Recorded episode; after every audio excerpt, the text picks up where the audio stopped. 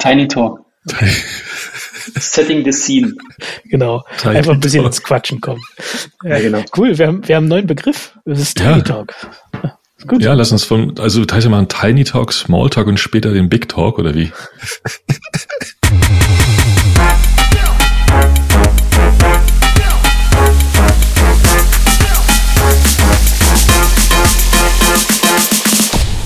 Hallo und willkommen zum Humanize Podcast Folge 11.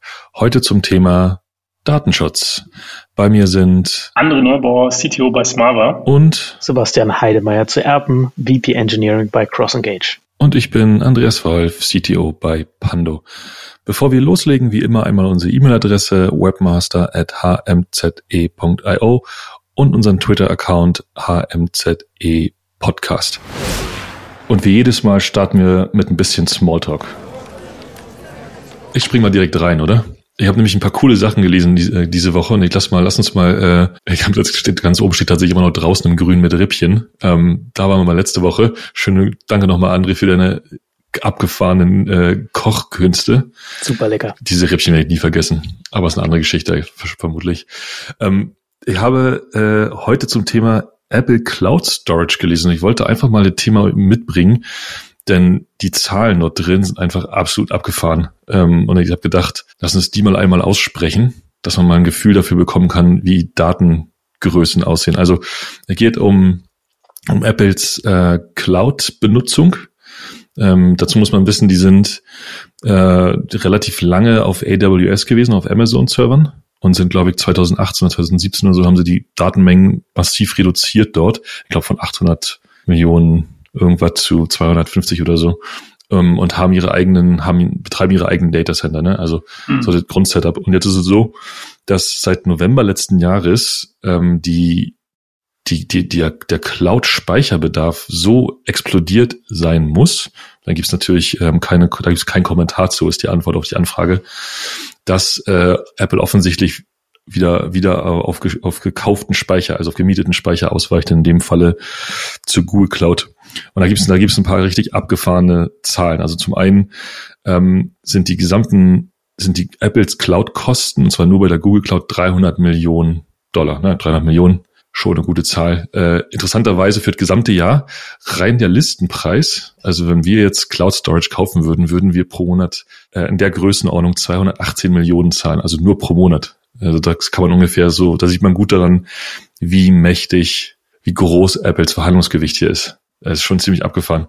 Ähm, mit, ne, mit einer Steigerung von irgendwie 50 Prozent vom Speicherbedarf von 2020. lass uns mal ganz kurz zu den Zahlen kommen. Die Rede ist von, ich musste tatsächlich erstmal äh, Wikipedian, von acht Exabyte. Und da gibt es einen ganz geilen Vergleich. Ein Exabyte ist ein Videocall, der für 237.000 Jahre läuft. Da fand ich schon so, wow. Und man, wenn, man, wenn man dann sieht, dass, dass da ungefähr, also das ist ja ungefähr die Datenmenge von einer Milliarden iPhones. Und ich finde, diese Zahlen sind einfach enorm, wa? Ähm, mal so ganz im Vergleich im letzten November ähm, hatte, hatte Apple dann noch 470 Petabyte liegen. Und Petabyte musste ich auch erstmal, keine Ahnung, was Petabyte waren. Es eine Million Gigabyte. Ne? Ein Exabyte ist eine Milliarde Gigabyte. Also der reine Datenbedarf im November letzten Jahres nur für einen einzigen Monat sind 470 Petabyte. Vergleichbar mit dem gesamten Speicherbedarf von TikTok mit 500 Petabyte oder Spotify mit 460. Also der gesamte Speicherbedarf von Spotify, alle Songs, die sie so haben, ist, ist so viel wie Apple in einem einzigen Monat nur auf Google Cloud einkauft. Ja, und dann im dritten oder im vierten Platz ist dann Twitter mit 315 Petabyte und Snap mit 275. Ähm, habe ich ganz schön gestaunt heute Morgen. Ganz schön große Zahlen, muss ich sagen. Und krass, wie weit, ähm, wie weit der Speicherbedarf von Apple da weg ist von zum Beispiel Unternehmen wie Spotify, wo du ja schon denkst, wow, die müssen natürlich ebenfalls extremste Datenmengen haben. Und zweiter Zweiter äh, interessanter Nebenpunkt ist Twitter, Text, 315, also ein bisschen weniger als Spotify. Verstehe ich nicht. Warum so viel Speicherbedarf? Was treiben die? Erstmal eine ganz kurze Verständnisfrage. Dieses äh, 470 Petabyte im November, ist das das, was dazu kam? Oder war das einfach nur der Gesamtspeicher, den Sie im November gebraucht haben? Der Gesamtspeicher, den sie im November gebraucht haben. Was ja dann quasi, also es wird auch irgendwie linear oder exponentiell oder wie auch immer steigen. Ne? Also sprich, im November 470, im Dezember 480, im irgendwie so, ne? Irgendwie so, genau. Also 50 Prozent, ungefähr 50 Prozent mehr Speicherbedarf äh, als 2020. So ungefähr kann man sich dann ausrechnen. Ja, das erklärt sich natürlich dadurch, dass sie jetzt viel stärker die Services pushen. Ne? Und auch wenn du, wenn du Apple mit Spotify vergleichst, Apple ist doch, hat doch auch ein Spotify mit drin, wenn du so willst, ne? Ähm, iTunes hat doch im Apple, Prinzip Apple auch. Music, stimmt. Äh, sorry, Apple äh, Music. Apple genau. Music, ja, stimmt, stimmt. Ist ja mit drin, von daher ist es gar nicht so verwunderlich. Dann Podcast. ist fast noch wenig. Podcast. Ja. Gut, hat Spotify natürlich auch, ne? Die Frage für mich wäre, waren das 470 quasi die äh, Petabytes, die ausgelagert wurden? Oder quasi der Gesamtspeicherbedarf? Ist nur, das, ist nur der, der, äh, der zugekaufte Speicher, weil das eigene Datencenter, Data Center nicht reicht. Das sind also nur die Zahlen von, sind nur die Zahlen von, äh, die jetzt bei, also die Geschichte ist von, ist von The Information, kam heute Morgen raus, war irgendwie ein Exklusiv und da muss irgendjemand, irgendjemand intern von Google hat wohl geplaudert und hat diese, hat diese Zahlen mal ein bisschen an die, an die Welt gebracht. Wenn ich es jetzt richtig sehe, ein Petabyte sind ja ähm, 1000, ähm, äh, nee, ein Gigabyte, nee, 1000 Gigabyte sind ein Petabyte, nee, Terabyte, ne? Nee, eine Million Gigabyte sind ein Petabyte. Ja, genau. Und dazwischen ist Terra auf eine Festplatte passen. Also so gängige Festplatten haben, sagen wir jetzt ein Terabyte oder ein bisschen mehr. Das heißt, du hast halt 1000 Festplatten, um ein Petabyte abzubilden. Lass es 500 sein, ja. Vielleicht gibt es noch weniger, also Speicherdichte jetzt hin oder her, ähm, aber mal so die Größenordnung. Das heißt, äh, quasi die bei 470 Petabyte haben die halt, ähm, wenn jetzt sagen würdest, die brauchen halt 1000 davon, sind das halt eine halbe Million Festplatten. Dass die Speicherdichte ein bisschen besser sein. Es ist eine Viertelmillion Festplatten. Ich finde, das ist noch erschreckender.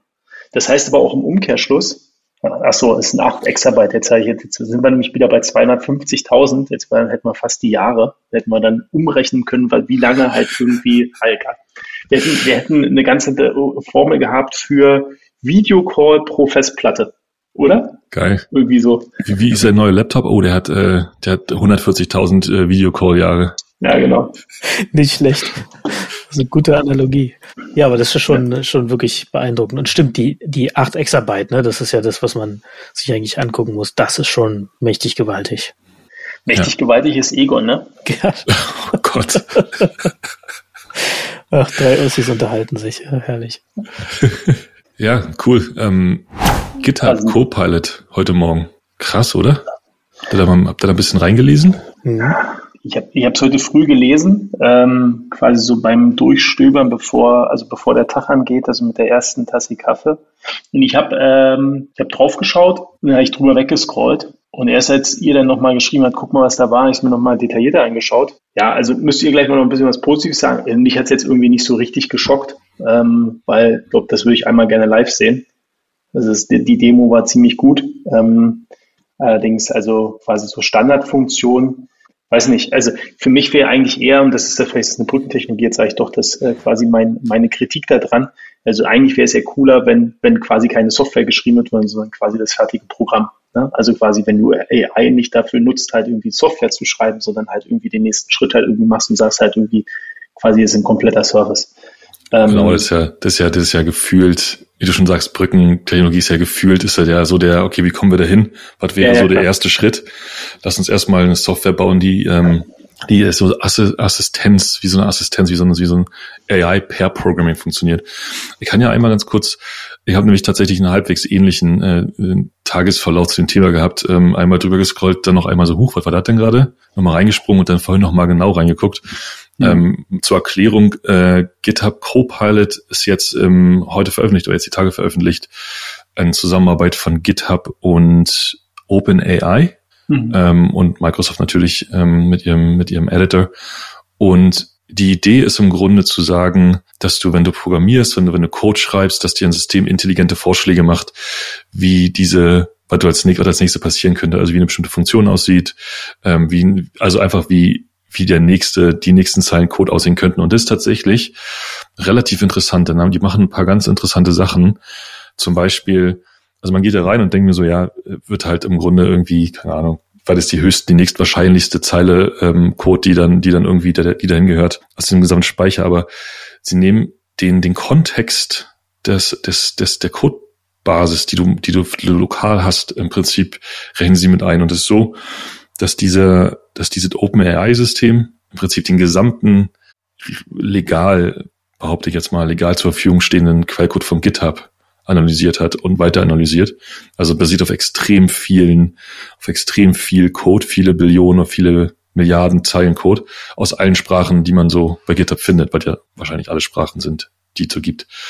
Ähm, also nimmt den, nimmt den Kontext deines, deines, also des Programmes in, in, rechnet es mit ein und macht dann im Grunde Vorschläge, was das nächste passieren kann.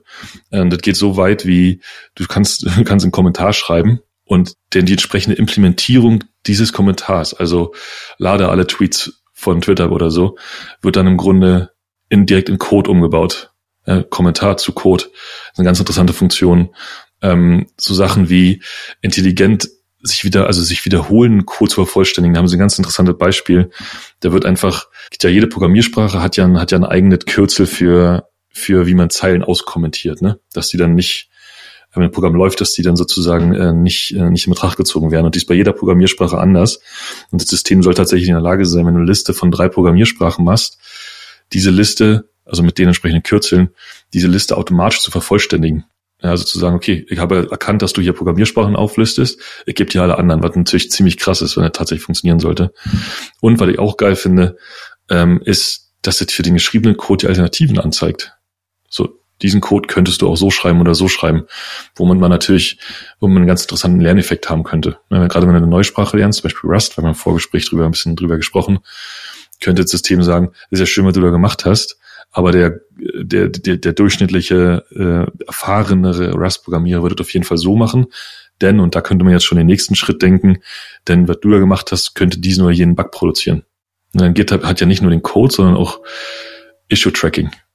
Und Issue-Tracking ist ja mit, mit zusammen mit den Merge-Requests hat ja eine Tendenz, äh, also den, den, den Inhalt mit dem Code zu verbinden.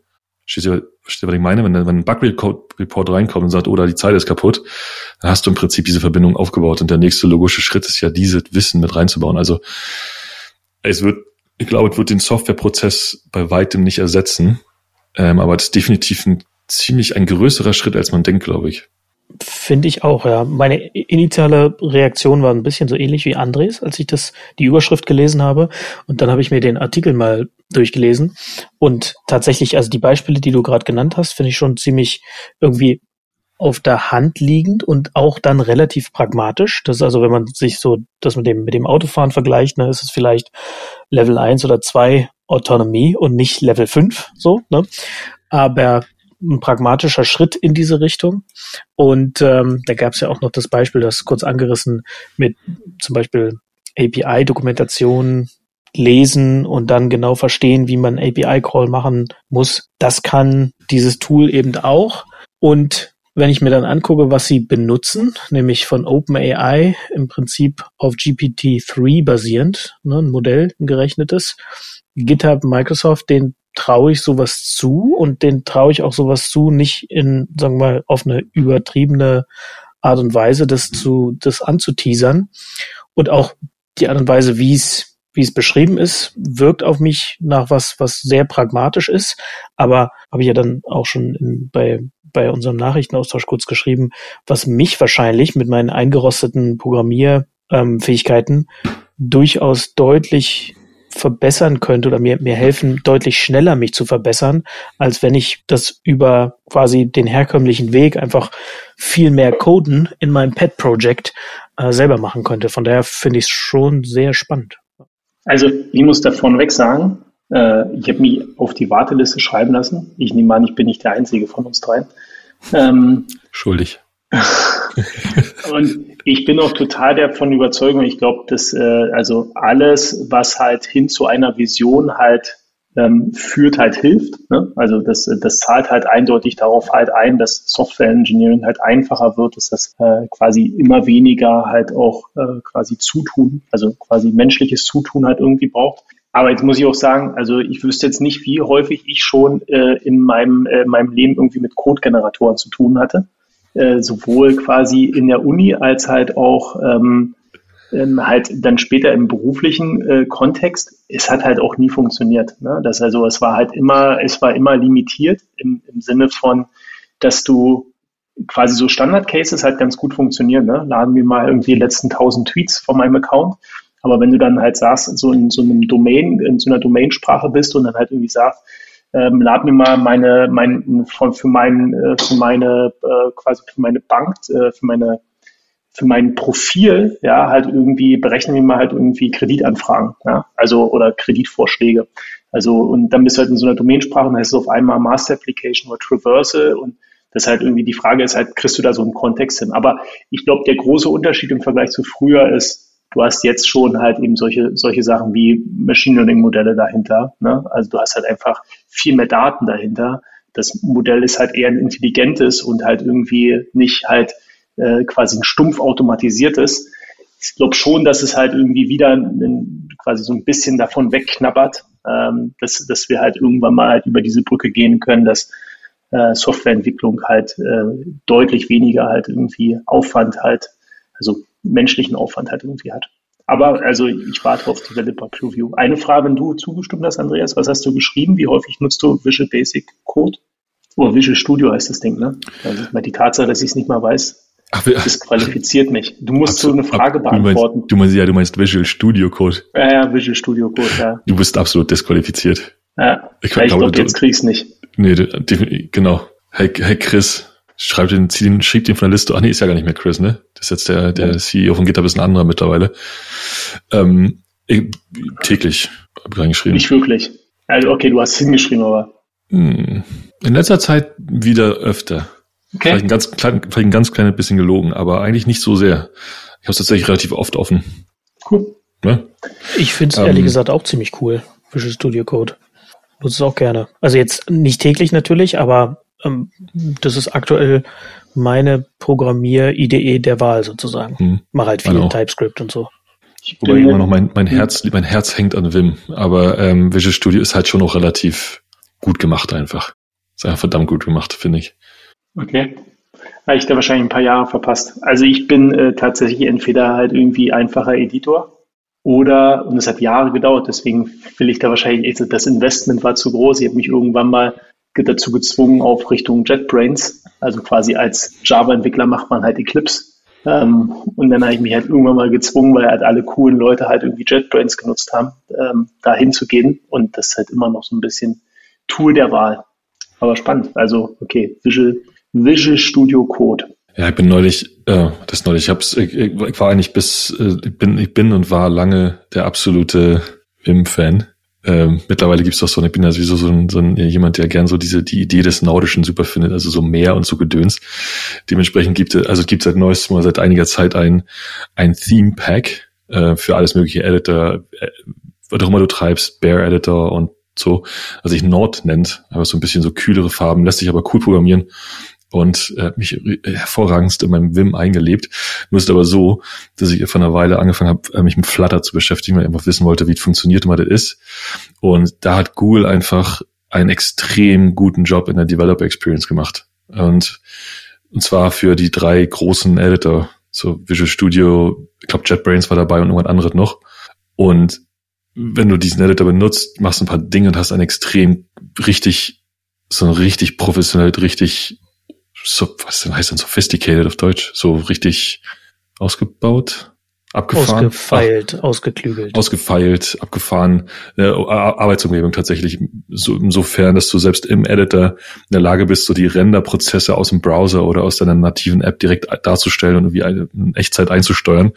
Und diese Funktionalitäten gab es einfach für, haben sie einfach für Vim, für Vim nicht da.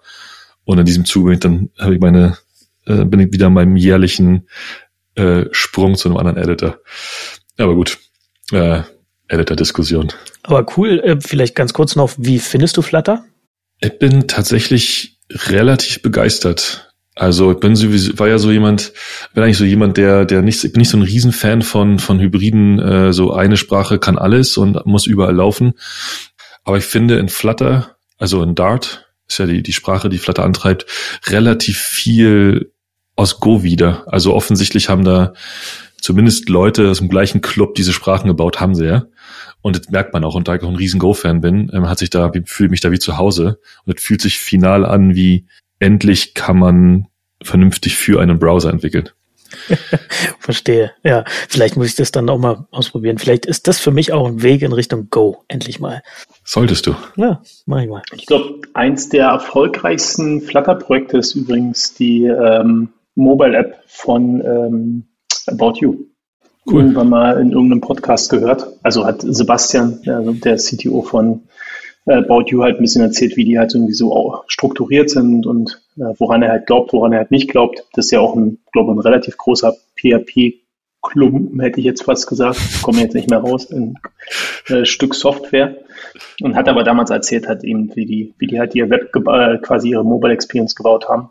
Also Native Experience und hatte dann halt irgendwie gesagt, so Flutter versus React Native und war halt da ziemlich stark halt geschwärmt. Und ich muss sagen, also nutze ich nicht allzu häufig About You, aber damals habe ich es danach mal genutzt, um halt einfach mal zu gucken, wie sich so anfühlt aus einer Kundensicht und war begeistert. Ja, die App, die App ist definitiv ein gutes Stück, ein gutes Stück Programmier oder ein gutes Stück äh, Tech-Arbeit. Ähm, die, die, die Liefersystem meistens nicht, persönliche Erfahrung, äh, aber, aber die App ist auf jeden Fall cool, definitiv. Sind ja auch verkauft worden, ne? Oder gekauft worden oder IPO oder irgendwie IPO. so? IPO'd. 4, warte ganz kurz, habe gestern geguckt, 4,7 Milliarden Marktkapitalisierung. Yeah. Halbwegs stabil als eins der, als, also ein gutes Beispiel für eine Company, äh, die nach dem die nach dem IPO halt irgendwie auch stabil geblieben ist. Häufig hast du ja dann irgendwie, dass dann halt irgendwie erstmal das so ein bisschen absackt, ne? Gab ja auch irgendwie so mit Auto 1 durchaus halt Kandidaten, die da erstmal äh, ein bisschen, nicht Schiffbruch, aber halt irgendwie da durchaus halt irgendwie nochmal so ein Tal mitgenommen haben. Und dahingehend ist About You tatsächlich gerade ziemlich, ziemlich krasse Performance. War also gut be bepreist, ne? Weil in den USA, da gibt's ja oft auch die Pops nach dem IPO, Airbnb, glaube ich, wahnsinnig abgegangen. Roblox hat ja abgesagt deswegen, weil sie Angst hatten, dass sie quasi extrem viel Geld liegen lassen, wenn sie einen regulären IPO machen. Und ja. das scheint ja bei About You dann ziemlich gut funktioniert zu haben. Ne? Für alle Altinvestoren. Und wenig Announcements vorher, ne? Das ging so quasi ja so viel Gerüchte und wann und wann und wann und dann sind sie da. Wollen wir mal zum ersten Facepalm der Woche kommen? Ich bin gespannt. Können wir doch mal, können wir da so ein Bild von mir einblenden, wie ich so ganz quasi interessiert. Warte, ich mach mal einen Screenshot. Habt ihr den Western Digital Remote Vibe gehört? Ist auch an mir vorbeigegangen, ehrlich gesagt. Genauso an mir der, komischerweise auch, bis heute. Ja, ich habe ich hab gleich geguckt, ich, ich, ich ich würde meine Western Digital ähm, Live-Festplatte verlosen, weil ich bin echt, also ich, ich gucke mal, ob ich es hier habe, aber es liegt auf alle Fälle im, im Raum nebenan. Also ich würde sie verlosen jetzt hiermit, falls da jemand Interesse hat. Ich, ich habe echt, also ich wäre davon betroffen gewesen. Also das Ding ist auch schon seit jetzt seit Jahren nicht mehr gelaufen. Aber als Briefbeschwerer funktioniert das gut. Ist tatsächlich ja auch im weitesten Sinne der, der Tipp, den, den, den Western Digital dann den, den, äh, den Kunden gegeben hat. Ja, ohne Quatsch, ne? Also geht um die Modelle bis 2015 und der Fix ist tatsächlich, ziehen Sie, ziehen Sie das Internetkabel ab. Denn äh, vielleicht ganz kurz mal als Background, da gibt's, da sind zwei ganz interessante Dinge passiert. Zum einen, diese, diese Festplatten wurden, also internetfähige Festplatten, die wurden bis 2015 gebaut von Western Digital und haben im Grunde so eine Art, äh, so eine Art Web-Interface, kannst du irgendwo managen. So. Und seit 2015 supportet Western Digital die nicht mehr. Auch keine Sicherheitsupdate. 2018 ist ein, gab es einen, gab es einen, eine, eine Sicherheitslücke, irgendwo eine Schwachstelle, die im Prinzip so eine, in der Software, die Western Digital benutzt, auf diesem 2015er Modell, einen Remote Code Execution äh, Öffnung hat. Also im Grunde die, die Möglichkeit von jedem Angreifer auf der Welt auf dieser Platte Code auszuführen. Ne? Und der wurde ausgenutzt von, keine Ahnung, irgendeiner Hackergruppe und die haben daraus ein Bot-Netzwerk gemacht. So, das ist der, und da gab es dann letzte Woche die, da gibt es letzte oder vorletzte Woche oder so die, die, die, die Warnung, hey Leute, zieht das Kabel raus, wir machen da nichts mehr mit. Äh, habt dann ein Problem. So, und was dann passiert ist, dann gab es, und da ist es man noch nicht, ist man sich noch nicht so ganz hundertprozentig sicher, wie die Geschichte dahinter ist, dann gab es einen zweiten Hack. Und zwar angeblich von einer von einer möglicherweise von einer zweiten Gruppe, die irgendwie die, der ersten Gruppe den Erfolg wegnehmen wollte oder irgendwie so. Man spekuliert da ziemlich wild, aber es war so, dass ähm, die reingegangen sind, die schon gehackten Festplatten nochmal gehackt haben und die alle remote gelöscht haben. Ne? Also die sind dann so hin und haben die gesamten Festplatten alle abgeräumt. Und zwar durch eine, und das ist der eigentliche, und da kommt der Facepalm-Moment her, durch eine und ich habe den Code gesehen, denn der ist, den kann man überall sehen, denn der Code liegt ja auf diesen Fest, scheint auf diesen Festplatten zu liegen, bin mir nicht ganz sicher, durch eine auskommentierte Authentifizierungsfunktion. Da hat ein Entwickler vor irgendwann mal im Prinzip den, den, den, die Authentifizierungscode, der Code, der sagt wirklich wörtlich, wenn nicht autorisiert, dann return false oder so, auskommentiert, den auskommentierten Code logischerweise drin gelassen. Und über diesen, über diese Schnittstelle sind im Prinzip sind diese, diese zweite Hackergruppe rein und hat die ganzen Dinger übernommen und remote gelöscht. Jetzt ist die Frage, ob das aber in der Entwicklungsphase mit äh, GitHub und OpenAI der Entwickler bloß nicht wusste, wie die Authentifizierung ist und als Kommentar halt einfach Authenticate halt irgendwie hingeschrieben hat und es dann nicht richtig übersetzt wurde. Das ja. sind übrigens die Probleme in zehn Jahren. Oh, Wer war es? Die Maschine oder der Entwickler? Kann ja, sein. Absolut. absolut. ja. Genau wie bei den Autos, ne? Ist äh, Tesla schuld oder der Fahrer, der den Autopilot benutzt hat? Nee, absolut. Großartig. Also in diesem Fall glaube ich, ähm, wenn man, man kann den PHP, man kann die PHP-Funktion sich angucken, ist überall zu sehen. Äh, wunderschön auskommentiert. Boom. Du hast mir jetzt tatsächlich ein bisschen den Mund wässrig gemacht. Ich werde es nicht jetzt machen, aber ich äh, habe den Artikel gerade nochmal aufgemacht. Um mal das ist, ganz, ist dieser, dieser Ars Technica Link ist eine ganz interessante Geschichte. Gerade am Ende wird ein bisschen relativ wild spekuliert, was da eigentlich passiert ist. Und ob da einfach zwei Hackergruppen sich absolut nicht leiden können. Und auf dem Rücken aller Leute, die 2015er oder ältere äh, Western Digital Live Festplatten zu Hause zu liegen haben und sie noch nicht vom Internet abgezogen haben. Jetzt bin ich beinahe geneigt, einen Aufruf zu machen, aber oh, ehrlich gesagt, bei mir zu Hause, bei Muttern zu Hause steht so eine Festplatte, zieht die Stecker alle raus. Krass. So viel äh, zu dem Thema. Ja, einiges, einiges los. Ja, ich habe, ich habe tatsächlich gestern Abend dann auch beim Suchen, ha, was nehmen wir denn als Facepalm der Woche, hätte ich nicht damit gerechnet, dass zwei andere Facepalms kommen, aber da bin ich auf einen LinkedIn Data Breach gestoßen, der erstmal für mich, ich habe ihn erst gar nicht verstanden, weil es gab im April schon mal einen, wo 500 Millionen ähm, äh, User-Profile tatsächlich irgendwo im, im Schwarzmarkt äh, Dark Web aufgetaucht sind.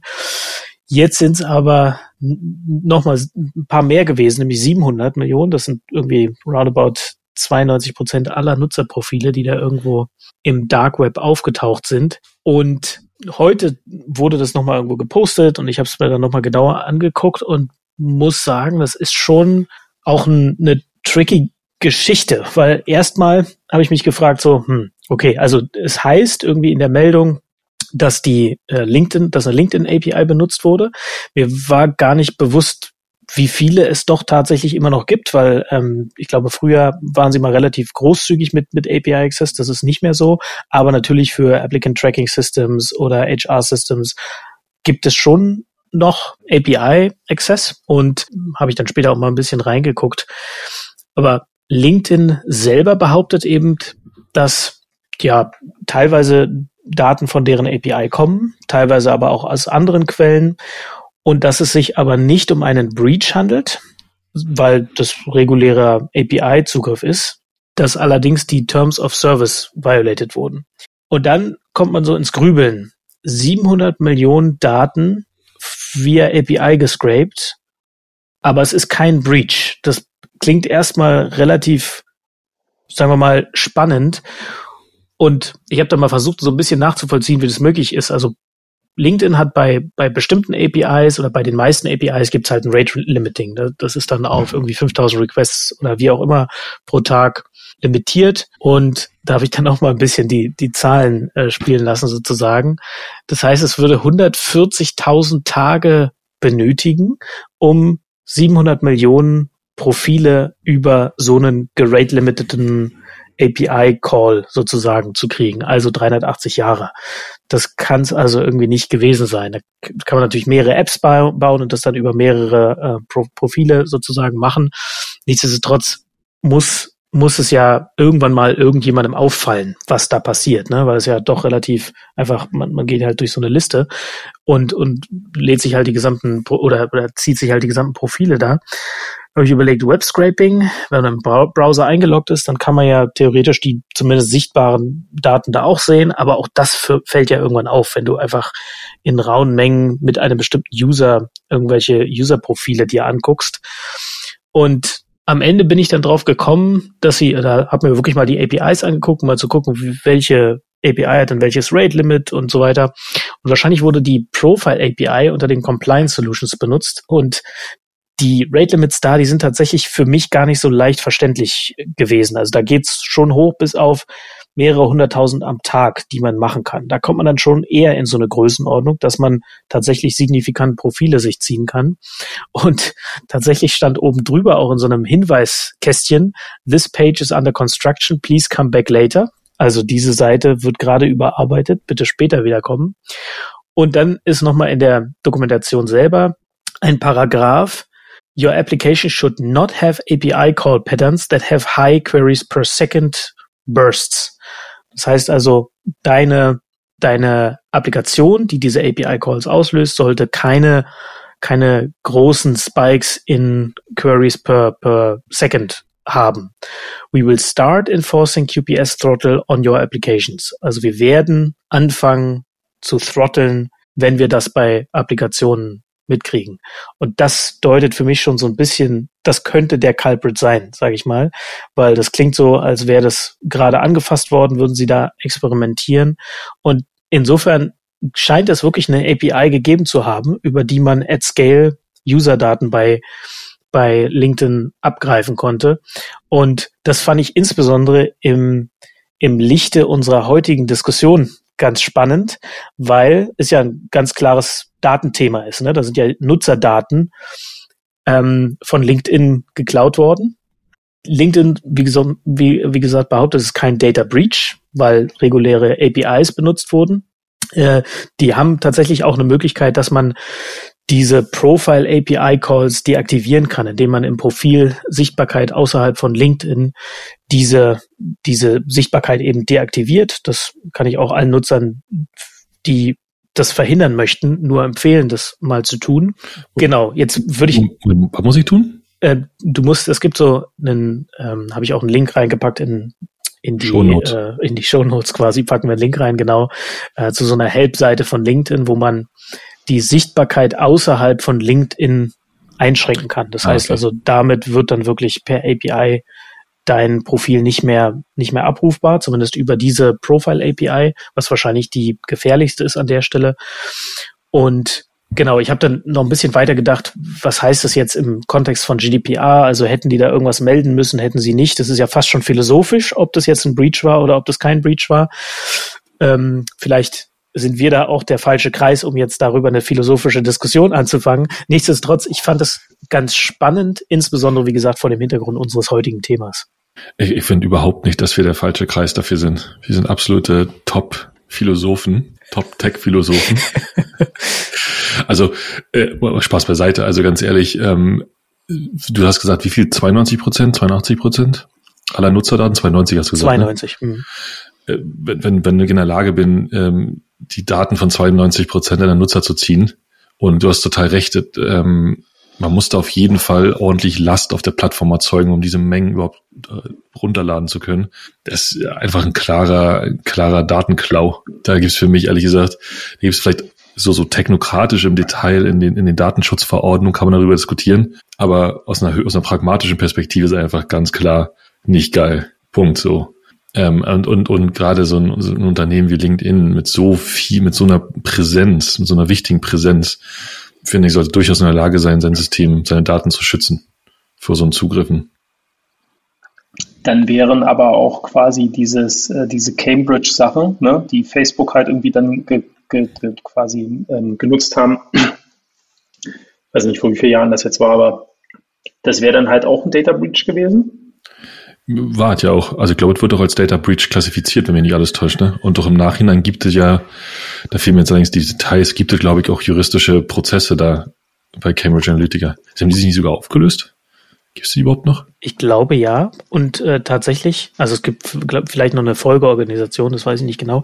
Aber tatsächlich, wenn ich mich recht entsinne, war das ja damals der Fall, dass über ein Facebook-Spiel oder so die, die äh, Cambridge Analytica Analysten, Scientisten, Wissenschaftler, wie die sich nennen, wie auch immer, an sehr viele Nutzerdaten gekommen sind, ohne wirklichen Consent zu benötigen. Und das waren ganz also das war noch eindeutiger, glaube ich, als jetzt in diesem LinkedIn-Case. Gleichwohl natürlich die, abgegriffene Datenmenge damals geringer war, aber der, der Impact war natürlich wahrscheinlich sehr, sehr groß, ne, weil es ja im Vorfeld der Wahlen 2016 äh, konnten sie ja sehr, sehr dezidiert damit die äh, Trump-Kampagne, äh, sagen wir mal, steuern.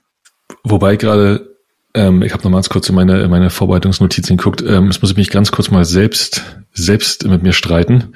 Ähm, mal zum Thema, weil du hast so eine schöne Brücke zum Thema Datenschutz geschlagen und vielleicht, vielleicht laufen wir einfach über die mal drüber ähm, und, und reden über mal ganz spezifisch über GDPR beziehungsweise dem ähm, der, der deutschen, der deutschen Implementierung davon, dem, wie heißt das nochmal genau, dem Dat der Datenschutzgrundverordnung.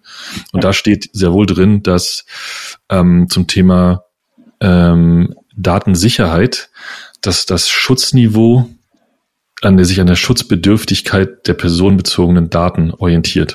Und jetzt kann man, glaube ich, schon durchaus argumentieren, dass die, dass die öffentlichen Daten, die du auf dein LinkedIn-Profil knallst, ähm, die also jeder sehen kann, möglicherweise ähm, eine geringe Schutzbedürftigkeit haben als, sagen wir mal, hm. weiß ich, meine, meine internen Notizen bei Notion oder noch viel krasser meine, meine, meine, meine, ähm, meine Gesundheitsrecords bei irgendeiner Versicherung.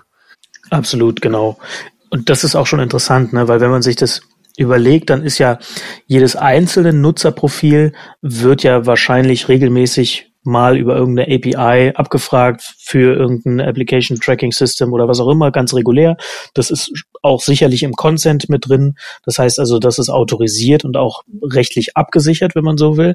Und von daher ist der der LinkedIn-Standpunkt auch durchaus nachvollziehbar. Nichtsdestotrotz, rein von jetzt aus einer Scott Galloway'schen Crisis Communication mal äh, betrachtet, aber auch da wieder, wer weiß, wie viele Leute auf der Welt das jetzt als eine Crisis sehen, weil ich muss gestehen, ich habe auch diesen April Data Breach gar nicht so richtig mitbekommen. Also der ist ein bisschen an mir vorbeigegangen.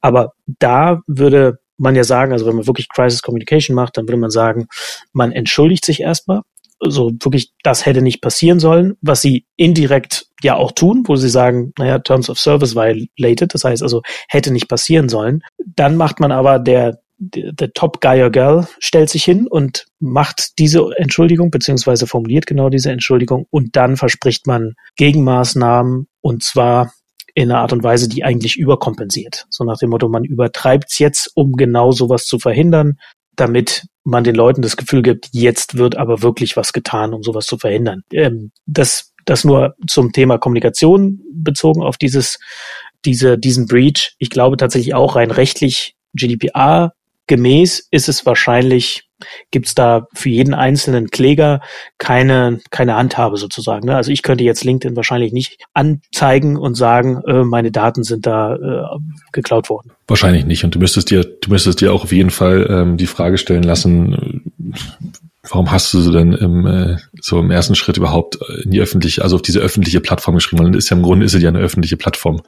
Und je nachdem, wie man, wie man gerade positioniert ist, ähm, haut man da ja auch genügend Daten mit Absicht drauf, dass andere Leute sie sehen können. Also ich glaube, generell ist das ja der Grund, warum man auf LinkedIn, LinkedIn rumhängt. Ähm, ich denke, äh, aus einer technischen Perspektive, vielleicht kann man es so sagen, aus einer technischen Perspektive, aus einer rein technischen Perspektive ist es, ist es ein, für mein, aus meiner Perspektive ein, ein GAU, dass man einfach 700 Millionen Datensätze runterladen kann oder so, ähm, ohne Frage. Äh, aus einer Datenschutzsicht Brille ist das, glaube ich, schon ganz interessant, eine ganz interessante Diskussion, ähm, weil ich glaube, wir hatten diese generell diese diese ähm, ich scrape mir das Internet zusammen und mache dann irgendwann mit den Daten. Ist ja eine ganz interessante eine ganz interessante generelle Diskussion ne? und vor allem auch dann aus dem Kontext um mal diesen Bogen zu schlagen als aus, aus Unternehmenssicht. Ja wie viel wie viel wie viel Aufwand soll ich eigentlich betreiben? Wie viel Aufwand müsste ich betreiben, um meine Daten zu schützen. Also gehe ich diese, diesen Weg und sage, hey, ganz ehrlich, ich schaue mir da genau an, ich investiere 50 Prozent meiner Zeit ähm, in, in, in Datenschutzmechanismen oder gehe hin und sage, die Zeit habe ich gar nicht, denn ich muss irgendwie, keine Ahnung, Innovation und, und Business-Features vorantreiben und lass die Sachen halt liegen und lass es halt im Grunde darauf ankommen, äh, im Zweifel die Sache über die Rechtsprechung zu klären. Ja, es ist ja so eine ganz interessante Skala, über die wir vielleicht auch mal ein paar Minuten reden können. Ähm, mhm. Wie, aus eurer Erfahrung, wie gehen, wie geht ihr damit um, wie gehen eure Unternehmen damit um? Die Perspektive ist total spannend, die du gerade aufmachst, weil äh, bis gerade eben hätte ich gesagt, das ist nie im Leben Data Breach, weil das äh, quasi quasi komplett ein dokumentierter Zugriff halt über eine API ist. Das Einzige, was passiert, ist halt, entweder ist das, das Ding ist lang gelaufen ähm, oder sie haben halt irgendwie die Möglichkeit gehabt, das Rate Limiting auszuschalten. Aber grundsätzlich ist die, dieser Zugriff erstmal dafür auch wirklich geschaffen. Ja? Äh, aber wo du total recht hast, ist, ähm, also, also das wäre jetzt so quasi die, die, die, sag mal, vielleicht die, mein, meine Meinung zumindest zur harten Einschätzung, aber wo du total recht hast. Wahrscheinlich hat das auch irgendjemand, da steht bestimmt im Backlog, gibt es irgendwo dieses Ticket, wo drin steht halt irgendwie Implement Rate Limiting for Compliance Profile API. Und das hat aber verloren gegen äh, quasi ähm, die Auswahl auf dem Like-Button, wo man halt jetzt auch äh, Like, Celebrate, ähm, Support, Love und sonst irgendwas machen kann. Curious ist, glaube ich, noch. Genau, und in der History des Tickets steht drin, wie kann man sehen, wie dann von einem Sprint zum nächsten geschoben wurde. Ja, ich glaube nicht mal nur Sprint. Äh, das sind so Tickets, das ist, man könnte mir vorstellen, dass man da auch, da sind schon mehrere Entwickler drüber gestolpert. Also das ist, äh, hat, das Ding hat wahrscheinlich einen Bart. Aber da bin ich bei dir. Also ähm, aus der Sicht, ähm, ich glaube, das ist eines der großen Probleme, ist halt irgendwie, äh, das ist so, du kannst dieses äh, Datenschutz genauso wie Security halt extrem schwer bemessen. Ähm, und der, der, bloß wenn das halt eintritt, dann ist der, ist der Schaden, ist der Impact halt einfach unheimlich groß. Und zwar in der Regel deutlich größer als halt jedes, als jedes Feature auf der positiven Seite. Ne? Auf jeden Fall. Ähm, und ich glaube, da stellt sich einfach die interessante Frage, ähm, ähm, also ich glaube, das ist dann einfach eine Frage, wie man im Unternehmen sich da positioniert. Ne? Also welche, welche Stakeholder-Setup man zum Beispiel fährt, um, um so eine gewisse, um diesen Features einfach eine gewisse Chance zu geben, äh, erledigt, also gemacht zu werden. Ich meine, so als Beispiel, ähm, ich arbeite ja im, im, im, Gesundheitskontext, da haben wir natürlich äh, relativ relativ strikte, stringente Anforderungen, welche Dinge wir machen können, die ich persönlich, ähm, vielleicht kommen wir auf diese Thema auch noch, ich finde es eigentlich tatsächlich ziemlich gut. Ähm, ich finde es gut, dass wir uns damit beschäftigen und ich kann nicht sagen, dass wir wahnsinnig viel Zeit verlieren dadurch. Ähm, aber vielleicht da noch später nochmal zu. Ähm, wir haben einen einen DPO, einen externen DPO, die, die arbeitet, sie arbeitet mit uns aber mindestens drei Tage die Woche und hat, eine, hat einfach eine, ich glaube, man kann das Wort extern beinahe schon wegschreiben und sagen, wir haben einen DPO, der drei Tage der Woche da ist und tatsächlich ähm, A, so gut wie möglich mit in die Themen mit reingeholt wird, und zwar von allen. Und wenn sie, wenn es nicht passiert, ähm, sie auch relativ gut darin ist, äh, ihre Präsenz zu stärken und dafür zu sorgen, dass sie wieder in die Themen mit reinkommt. Und diese, diese Funktion, diese, diese bewusste, was machen, was machen wir da? Ich muss wissen, was in diesem Feature passiert, welche Funktionalitäten haben wir, wie ist unsere Technologie? Ich muss dazu sagen, die ist sehr, sehr technologiewissend also man, also man kann grob, man kann selbst detaillierte Konzepte diskutieren und dann hast du diesen, deswegen sage ich Stakeholder Setup, dann hast du einfach diesen, diese Person mit am Tisch sitzen, die dann sagt, nee, Moment, so können wir das nicht machen. Und da wir natürlich in einem, im, im, da wir im Gesundheitswesen aktiv sind, ist diese Stimme natürlich auch sehr, sehr äh, relevant. mächtig gesagt, relevant. Ja, wir haben so eine ähnliche Konstellation. Also wir haben auch eine externe DPO, die auch einen sehr guten Job macht und nicht mehr ganz so technisch. Wir hatten vorher einen externen, der war ein bisschen technischer, aber doch ein sehr, sehr gutes Verständnis von, von den Zusammenhängen hat, mit denen wir so arbeiten. Wir arbeiten seltener mit ihr zusammen, eher für so spezielle Fragen oder wenn wir wirklich mal so ein, so ein bestimmtes Dokument erzeugen müssen oder sowas, weil wir auch in der Firma jemanden haben, der sich sehr, sehr intensiv, also einer der Founder, hat sich sehr, sehr intensiv damit beschäftigt und das Thema schon sehr, sehr tief durchdrungen und umrissen und hat auch dafür gesorgt, dass wir in in, in den einzelnen Teams, also im Unternehmen, viel Wissen aufgebaut haben, was den Umgang damit angeht. Und da komme ich so ein bisschen auch, also ich bin zu dem gleichen Schluss in der Vorbereitung gekommen, dass natürlich am Anfang ist es ein bisschen Aufwand. Man muss mal so durchdenken, was, was für, also was sind denn eigentlich personenbezogene Daten? Was für ähm, Schutzmechanismen muss man da ergreifen? Welche Prozesse mhm. muss man auch aufbauen? So ein bisschen Gefühl kriegen, was, was erwartet denn eigentlich die GDPR von einem? Aber wenn man mhm. diesen initialen Invest mal gemacht hat, dann ist es im Daily Doing kein, kein großes Hindernis, sondern man, man denkt einfach mal drüber nach. Personenbezogen, ja, nein. Wenn personenbezogen, dann eben das und dann macht man alles gut. Ich finde das Thema deutlich komplexer, muss ich sagen, aber das Setup ist bei uns genauso. Ähm, also quasi, äh, äh quasi im Endeffekt äh, DPO extern, allerdings schon intern wahrscheinlich ein bisschen mehr Struktur, ein bisschen mehr Leute, die sich um das Thema kümmern. Ähm, also sowohl auf der Tech-Seite quasi Security Officer, Security Officers, mehrere ähm, und halt Legal-Abteilung, ähm, die über die Jahre dann halt auch einfach ein gutes Verständnis entwickeln und nicht desto trotz ähm, ich finde, für mich ist das halt schon häufig ein Moving Target, weil es sich nicht so leicht adaptieren lässt. Also es ist quasi, also es lässt sich häufig, es ist sehr stark interpretierbar. Ja? Also du hast halt, es ist nie wirklich meiner Erfahrung nach nicht 0 und 1, sondern halt immer so ein, man könnte es halt so und so sehen. Ähm, sicherlich mit, mit äh, 50 Shades of Grey Abstuf, Abstufung.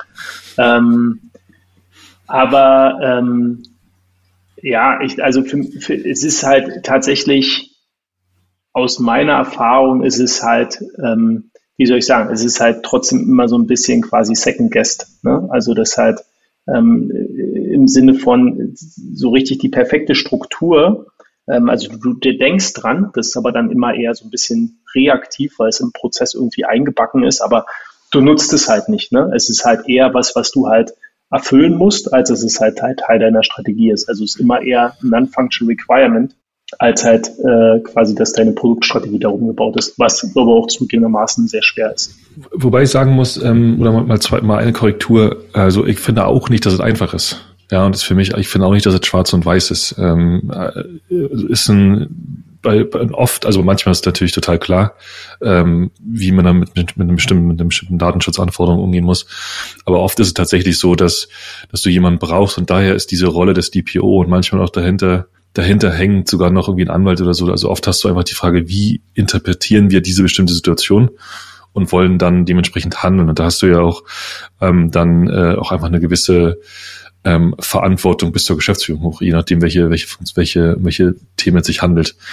Ähm, ich glaube, der, der, wenn du sagst, ähm, so Second, ähm, so, so, so Second Layer Guest oder so, ich glaube, die, die, der, der Ansatz, der gut funktioniert oder den man, den man durchgehen muss, ist ähm, zu so einer Art äh, Privacy oder Daten, Datenschutz First Organisation zu werden, also dafür zu sorgen, Stück für Stück. Und das ist ein relativ, glaube ich, ein sehr langer Entwicklungsprozess, dass, dass die Frage, wie genau also tolles Feature, cool, wie sollen die A-B-Tests aussehen, all die Fragen, die man sowieso mal beantwortet und dass dann aber auch automatisch die Frage kommt, wie gehen wir denn mit diesen mhm. Daten überhaupt um, wie speichern wir sie, das wird später mal passieren, dass man diesen, diesen, ist einfach ein sehr langer Lernprozess.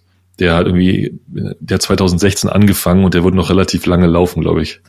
Ich finde es gerade sehr spannend, weil tatsächlich in meiner oder in, in der Welt, in der ich mich ja die längste Zeit jetzt bewegt habe. Ne? Jetzt ähm, letzte Woche hatte ich meinen letzten Tag, deswegen bald nicht mehr. Aber in der Martech-Welt zumindest, da geht es ja nicht um sensitive Daten. Ne? Insofern haben wir schon, glaube ich, eine andere Problemlage als ihr. Deswegen würde mich das tatsächlich auch gleich nochmal interessieren. Aber bei uns ist auch die, sagen die Anzahl der Daten, die ist einigermaßen klar umrissen. Natürlich kommen über Events, kommen auch mal Daten mit, die so jetzt nicht erwartet werden vielleicht oder nicht, nicht eingeplant sind.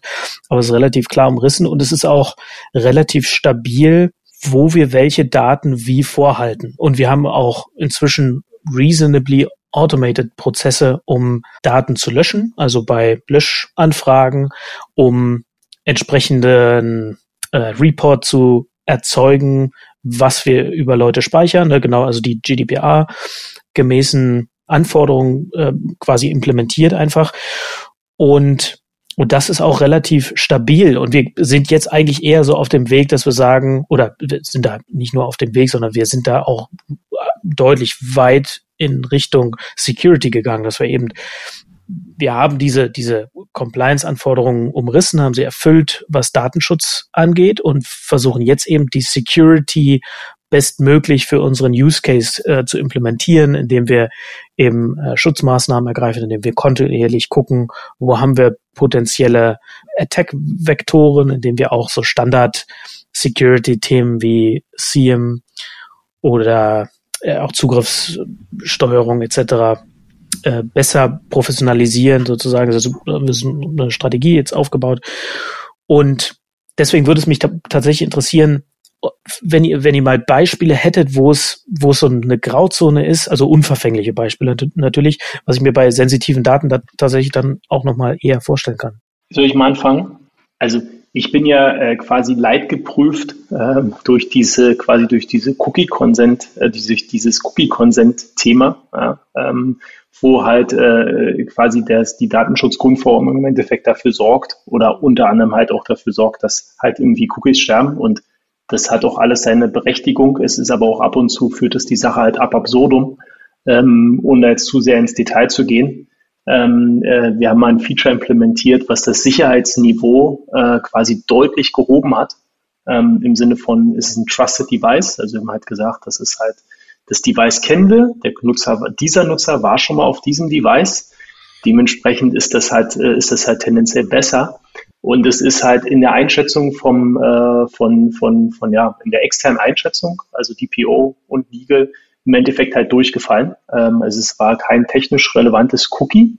Ähm, quasi, wir konnten es halt irgendwie nicht, also das war eigentlich eine äh, ziemlich nette Sache. Das hätte uns ein paar andere Probleme halt irgendwie gelöst. Und waren äh, ziemlich, ziemlich stolz über dieses Konzept, ähm, weil das halt A, weniger Aufwand war als halt irgendwie die eigentliche Lösung und sie hat halt noch mehr Sicherheit mitgebracht. Sie war halt bloß nicht datenschutzgrundkonform. Also sie war quasi, also dieses Cookie, was halt gesetzt worden wäre, war halt kein technisch notwendiges und dementsprechend ist es halt dann in die Kategorie ähm, Marketing-Cookies gelaufen. Und das, das ist so, äh, ich glaube, eins dieser Beispiele gerade so aus letzter Zeit, wo ich so immer denke, das ist, glaube ich, alles schön und gut, aber so ein bisschen die Regelung von Leuten gemacht worden, die halt, äh, die sehr weit weg sind von, von, von, von der Realität. Ne? Ähm, und das ist, glaube ich, das, was ich vorhin auch so ein bisschen meinte. Es ist, lässt sich nicht so leicht quasi anwenden. Also dazwischen sind so gefühlt drei, vier Interpretation, Interpretationswelten.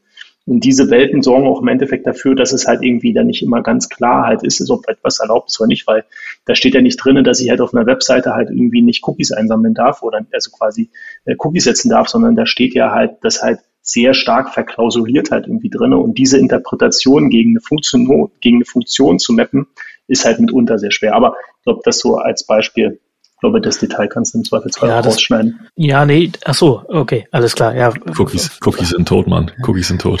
Flock ist der neue Herrscher. Ja, nee, ich glaube nee. glaub nicht. Nee.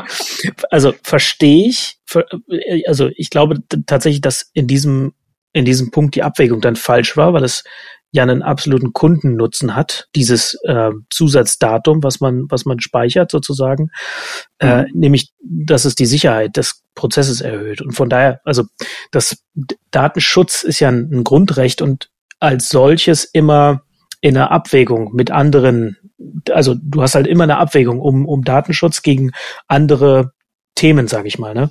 Und, mhm. und ich habe neulich auch durch Zufall so, so einen Podcast gehört, auch anlässlich von fünf Jahre DSGVO oder GDPR, ähm, ich glaube von Cassini Consulting.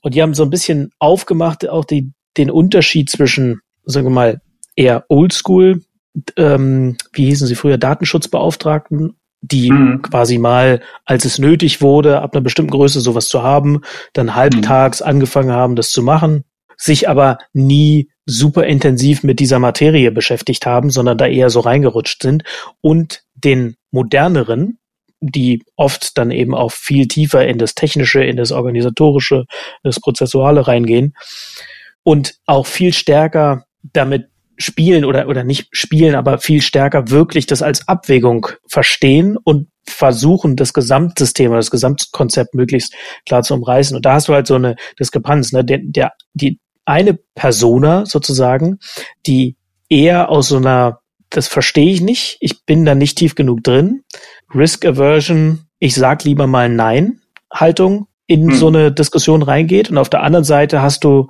eben eine Person, die sich inhaltlich tief damit auseinandersetzt und wirklich reingeht und zu versuchen, okay, was ist denn hier der Kundennutzen und was ist der, der Nutzen fürs Unternehmen? Ist dieser Geschäftsprozess oder dieser Nutzen ohne dieses Datum auch zu erbringen? Ist er mit diesem Datum besser zu erbringen? Und daraus entsteht dann eine Wahrheit. Und da gebe ich dir natürlich recht, das sind das sind Graustufen. Das ist keine, das, da kannst du nicht sagen null oder eins. Ja, ja ist halt, ein, ist halt eine Interpretationsfrage, ne? Und im Grunde ist es ja auch eine Interpretationsfrage, wie ihr, wie ihr das intern wie ihr das intern äh, einordnet, diese, diese, diese Cookie-Sache. Ja, also ich sag's mal andersrum. Ich glaube, äh, dadurch, dass es eben nicht so glasklar ist ähm, und es so interpretierbar ist und du halt eben, eben auch viele Leute brauchst, um da zu einer Meinung zu kommen, lässt sich halt schwer implementieren, weil wenn es glasklar wäre, dann wäre es halt, also ne, dann wäre es halt irgendwie natural. Dann, also man, dann könntest du es, ne, jeder versteht es, jeder ist es, da, da gibt es halt wenig Diskussion, dann machst du es halt einfach. So ist es halt auch, also ich glaube, wenn wir jetzt eine Umfrage draus machen würden, dann würden halt viele sagen, boah, ist halt, ist halt immer ein schweres Thema, ne? Ist halt irgendwie, ist es halt schwer und ich frage halt lieber irgendjemanden, kriege eine Antwort und dann ist es halt gut. Ich glaube, die Tatsache, also wie es halt aufgesetzt ist, führt schon dazu, dass es sich halt einfach gleich so ein bisschen in die Ecke stellt. Um mal so als ketzerische These. Hundertprozentig, ja. Schöne ketzerische These. Ich glaube, ich glaube, der, äh, der eigentliche Punkt ist, ist, dass du eigentlich bei diesem Thema ähm, du hast einfach verschiedene Stakeholder. Du hast einfach, du hast einfach einen, die Frage nach, wie gehe ich mit diesem bestimmten Datenpunkt um, ob jetzt ein Cookie ist oder ich habe auch gleich noch ein kleines Beispiel. Und du hast einfach auf, auf allen Skalen in alle Richtungen jemanden, der sagt, nee, es muss so sein, nee, es muss so sein, nee, es muss so sein. Und die gesamte, die gesamte, wie geht man mit dem Datenschutz um, ist halt, wir haben den Fall ja mit, mit LinkedIn am Anfang, wir haben ihn ja schon besprochen. Du siehst ja, man kann ihn aus, oder ihr seht ja, man kann ihn ja aus allen möglichen Richtungen betrachten. Ich bin nach wie vor der Meinung, dass es sich tatsächlich um, um, um Data Breach handelt, aber wahrscheinlich nicht einen, den man irgendwie, den man den, den Leuten rechtlich auf die Füße hauen kann. Aber ich persönlich empfinde das trotzdem so. Und ich glaube, ähm, nur zwischen uns gibt es, hat man da schon verschiedene Sichten, Sichtungen drauf.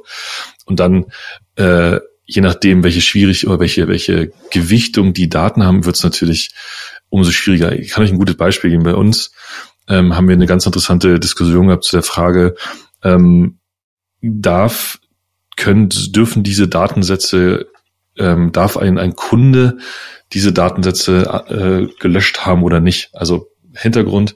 Bei uns geht's ja, geht's, wir, wir, wir haben ja nicht, wir sind ja nicht nur, wir sprechen ja nicht nur über GDPR, sondern wir haben auch noch eine ganze Menge andere Anforderungen. Ähm, es gibt in, es gibt in England im NHS so eine, also im, im britischen Gesundheitswesen sozusagen, eine Kommission, die nennt sich CQC und die sagt im Grunde, darfst du operativ tätig sein mit Gesundheitsdaten oder nicht. Und um da ein Ja zu kriegen, musst du A, verdammt viel Geduld haben und B, eine ganze Menge zusätzliche Zertifizierungen noch machen und, und äh, Protokollen folgen. Und da gibt es eine ganz interessante Diskussion zwischen, ähm, also wir machen ja eine, eine, eine Applikation, wo du als Eltern sozusagen äh, mit einem mit einem Kinderarzt, das ist eine unserer, äh, unserer Anwendungsfälle, äh, im Grunde asynchron sprechen kannst ne, über eine Chatfunktion. Und normalerweise kannst du ja reingehen und kannst du sagen, hey Unternehmen, ich möchte, dass du meine Daten löscht. Ne? Also im, im GDPR-Kontext oder im, heißt es, äh, oder in der deutschen Version davon heißt es Recht auf Daten, äh, Recht auf vergessen werden. Ne? Also dein Recht, dass die das Internet deine Daten ver, ver, ver, ver, vergisst. In diesem Falle ist so tatsächlich eine relativ schwierige Diskussion, die daneben steht oder Dagegen steht dann, also auf der einen Seite ist das Recht auf Vergessen werden. Ich möchte, dass du meine Daten entfernst. Auf der anderen Seite gibt es aber eine, eine Anforderung, dass äh, die, der, der Schutz, der Schutz von Kindern ist extrem hoch und wiegt in diesem Falle sogar höher. Also die, man sagt im Grunde, die Daten dürfen halt nicht gelöscht werden, denn in, diese, in diesem Gespräch kann rauskommen, dass mit dem Kind möglicherweise nicht richtig umgegangen wurde oder was auch immer. Ne? Und die Möglichkeit, diesen Datensatz zu löschen, könnte im Grunde äh, eine, eine, eine, zu einer Rest, eine rechtliche Schwierigkeit werden. Und man sagt dann, das Wohl des Kindes ist wichtiger als dein Recht, also als Elternpaar, dein Recht auf vergessen werden. Also das ist genau das, was ich meine. Du hast valide Argumentationen auf allen Seiten, in denen fallen auf zwei oder dreien. Und über die, über die, über die Auslegung der aktuellen Situation muss man im Grunde ausdiskutieren, wofür man sich entscheidet, für welche Richtung. Und in unserem Falle zum Beispiel für gegen GDPR. Ganz klar. Ja, also ich würde ja nicht sagen gegen GDPR, ne? Ihr seid ja, also, ja ne, ihr, ihr, also genau. ihr setzt sozusagen oder gebt, messt dem Recht, the right to be forgotten aus GDPR, messt ihr weniger Gewicht bei als genau. dem, dem Gut, einem Kind zu helfen, wenn äh, ein, ein, eine Straftat äh, passiert Correct. ist. Ne? Äh, sorry, dass ja. ich mich da ein bisschen schwer getan habe, das zu formulieren. Das ist aber wirklich eine, eine tricky Kiste. Nichtsdestotrotz ist das genauso eine Güterabwägung, ne? die auch ähm, ja richtig und wichtig ist und die ich mir mit Verlaub auch während der Pandemie bei uns ein bisschen mehr gewünscht hätte, statt einfach immer nur zu sagen, äh, Digitalisierung, nee, geht nicht, äh, Datenschutz. Ne? Also das Beispiel, dass die Schulen null digitalisiert sind und tatsächlich dann auch ohne Möglichkeit für Alternativen von, von den Behörden teilweise gesagt wurde, nee, sorry, Teams könnt ihr nicht nutzen, ist nicht datenschutzkonform. Das ist in so einer Situation halt nicht hilfreich. Und da ist die Frage, ne, ist jetzt der Datenschutz wichtiger als die Bildung von Kindern? Also wie, wie macht man so eine Abwägung? Äh, ich weiß nicht, ob ihr das gehört habt. Ja, Teams könnt ihr nicht könnt ihr nicht nutzen, weil genau. Also es gab Teams, Teams wurde gerade in, in, in Gesamt-Schottland ausgerollt, um die um die Gesundheitskommunikation zu übernehmen. Es gab tatsächlich ich glaube sogar in Berlin vom Datenschutzbeauftragten irgendwann während der Pandemie weil das Thema natürlich hochkam an Schulen, eine grundlegende Aussage, dass Teams für den Austausch zwischen Lehrern und Schülern im Schulkontext nicht genutzt werden darf. Und das war natürlich so ein bisschen, da stand jetzt nicht drin, nutzt stattdessen Big Blue Button und wie man das hosten sollte oder nutzt stattdessen was auch immer, G-Drive oder so, äh, whatever, WhatsApp, ähm, stand natürlich nicht drin, sondern es wurde einfach nur gesagt, Teams ist nicht datenschutzkonform und sollte deshalb nicht genutzt werden äh, oder darf nicht genutzt werden sogar. Und das ist natürlich genau diese, dieses, diese risikoaverse Haltung im Zweifel einfach zu sagen, nee, wir, wir können es nicht genau überblicken, um das Risiko nicht einzugehen, sozusagen, sagen wir einfach nein. Ich sage mal ein bisschen flapsig, dass, dass das manchmal ein bisschen, ähm, sagen wir mal, dass sich das bestimmte Leute manchmal ein bisschen leicht machen. Wobei ich tatsächlich auch glaube, dass die Komplexität, die dahinter steckt, steckt da gibt es halt Entscheider, die einfach scheuen davor, diese Komplexität zu versuchen zu verstehen und dann im Zweifel einfach wirklich äh, risikoavers agieren und dann einfach Nein sagen. Ich will aber nochmal auf den Punkt von vorher zurückkommen.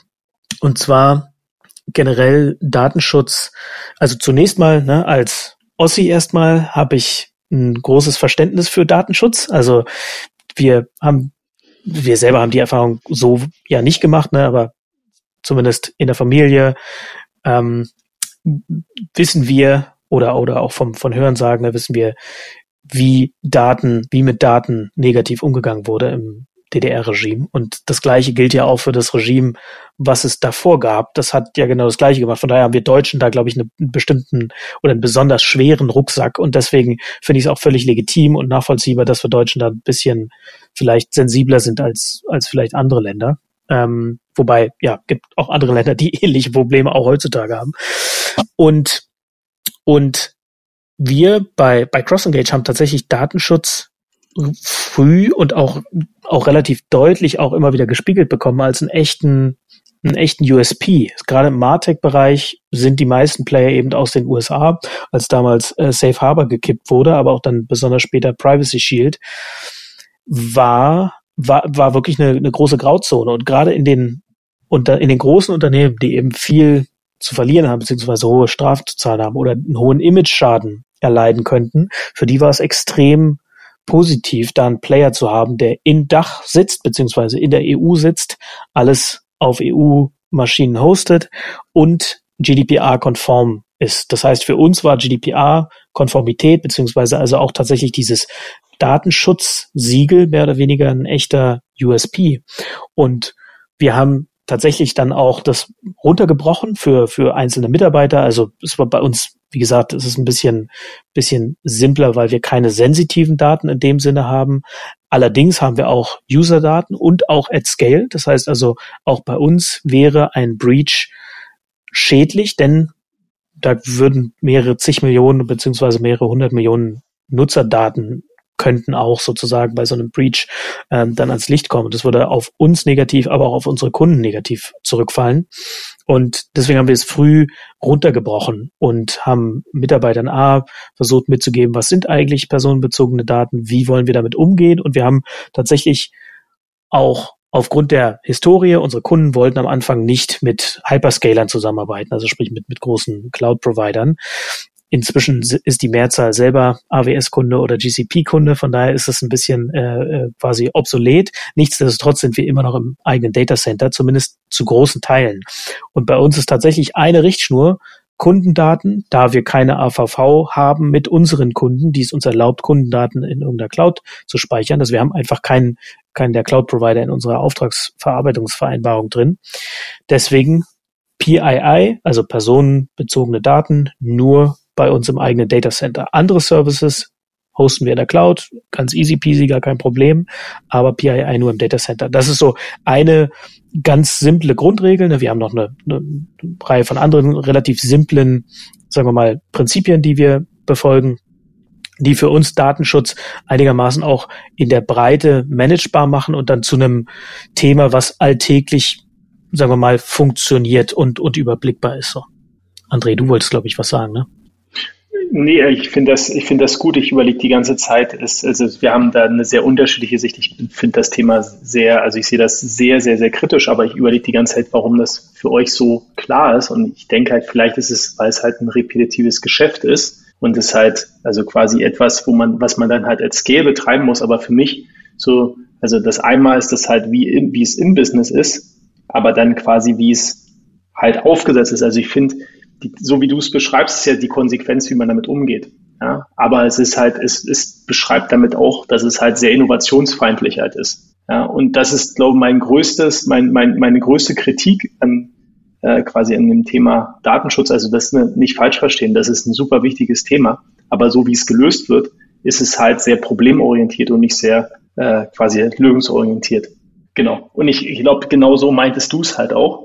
Äh, das ist, und, aber diese Diskussion vermisse ich halt. Ne? Das ist halt immer eher quasi, was darf ich nicht und nicht die Diskussion, was, wie, wie können wir es denn, wie können wir es denn halt einer Lösung zuführen. Ne? Und das eine ist halt, und da bin ich auch bei dir, da musst du halt Maßnahmen in der Firma halt irgendwie treffen. Ich bin halt nach wie vor so, also du kannst halt du kannst halt, oder du musst deine Leute halt schulen. Nichtsdestotrotz kannst du den Bock nicht zum Gärtner machen. Ähm, das ist halt ein, am Ende ist es ein juristisches Thema ähm, oder ein Haftungsthema und das kannst du halt irgendwie nicht nach unten delegieren, also nicht quasi nicht in den Maschinenraum, also deswegen nach unten ähm, ja, kann man also quasi nicht aufs Engineering halt irgendwie runter delegieren. Und das, was mich halt so stört, es könnte halt so einfach sein, also oder es, es könnte einfacher sein, äh, weil es halt so, es ist halt wirklich quasi alles, was du halt denkst, äh, das probieren wir mal, ist halt immer erstmal nein. Es ist halt für mich immer irgendwie kein konstruktiver Dialog. Wenn du dir halt anguckst, also so ein tolles Beispiel dafür ist äh, Datenschutzgrundverordnung fürs, also quasi Cookie Consent, ja, eingeführt worden. Dann gab es halt irgendwie die Welle der Cookie Banners. Das hat halt irgendwie äh, quasi allen Leuten ungefähr ähnlich viel Geld gekostet. Ist halt bloß der Punkt, dass halt quasi kleine Unternehmen sich es nicht so gut leisten können wie halt große. Die kleinen wurden dann verklagt von irgendwelchen quasi Legal Crawlern, die halt irgendwie dann durchs Web gezogen sind und dann halt einfach äh, Seiten halt, halt quasi offline genommen haben.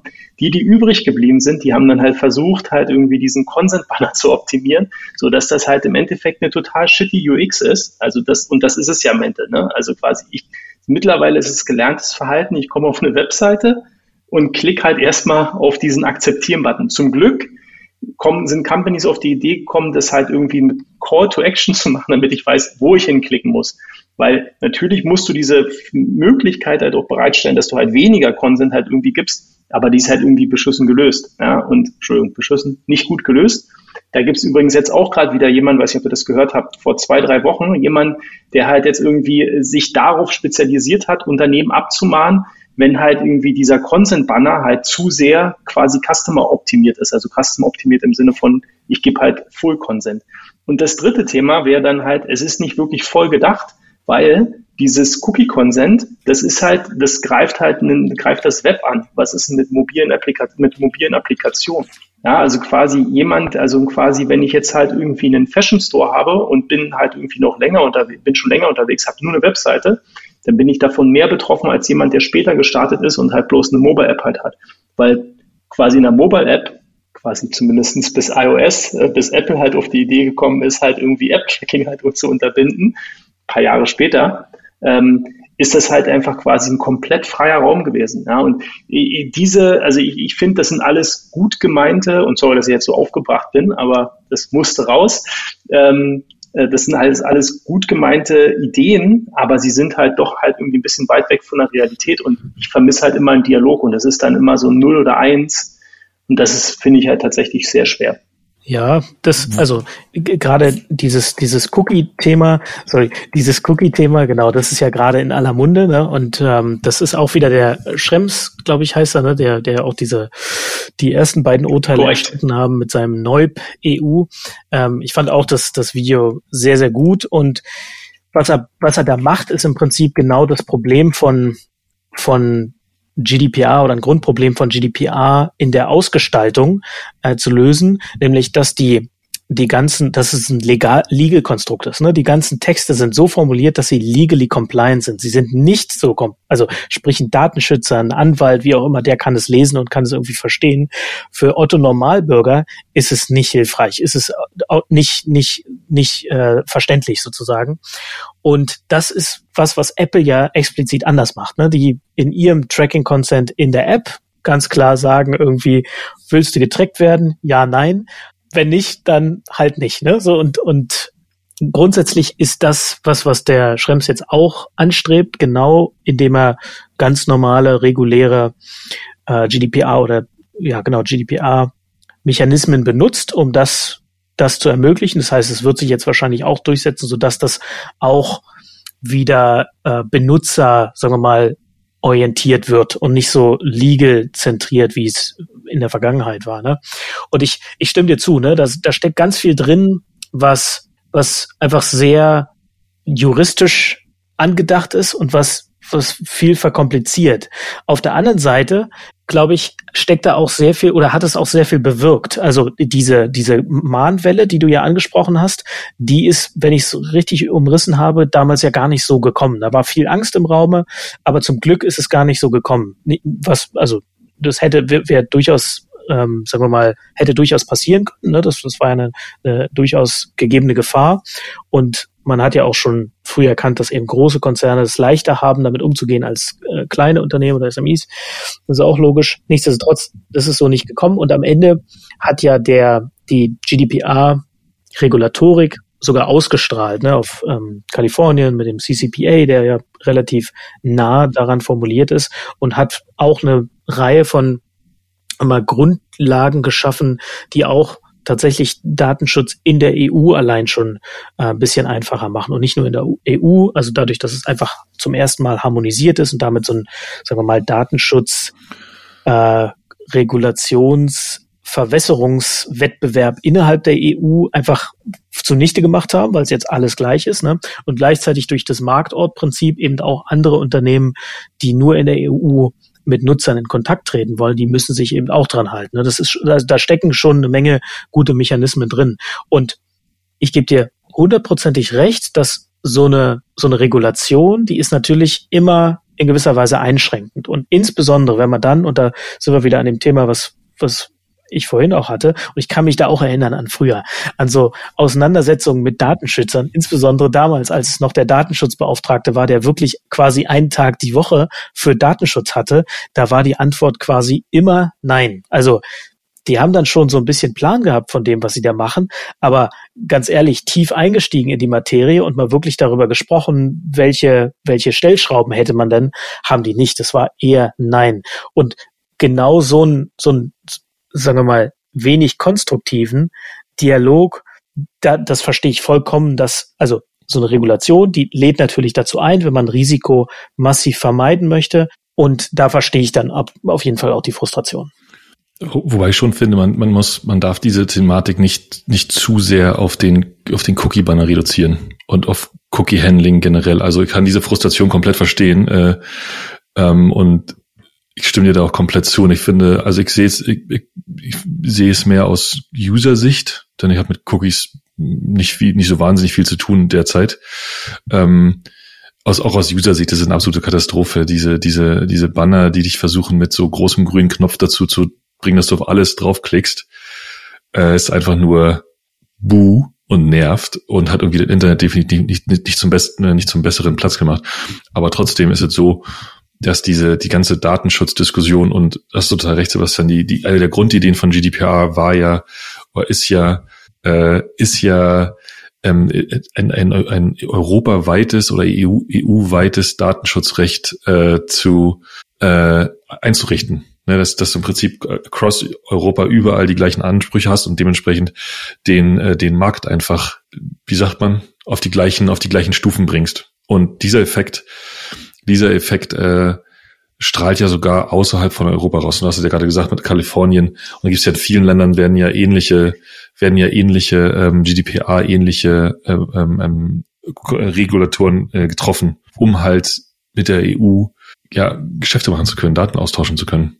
Also einen positiven Impact. Ich glaube, wenn man zu sehr auf zu sehr auf den auf das das Cookie, das Cookie Banner reduziert, nimmt man, glaube ich, der Grundidee, die ja nicht schlecht ist, ganz im Gegenteil, ähm, ein bisschen den Wert weg finde ich. Da hast du natürlich absolut recht. Ne? Das ist bloß das Thema, was mich zumindest an der Debatte gerade am meisten halt irgendwie nervt, weil es halt auch, also durchaus halt auch schlecht umgesetzt ist ähm, und halt auch viele Fragen offen lässt.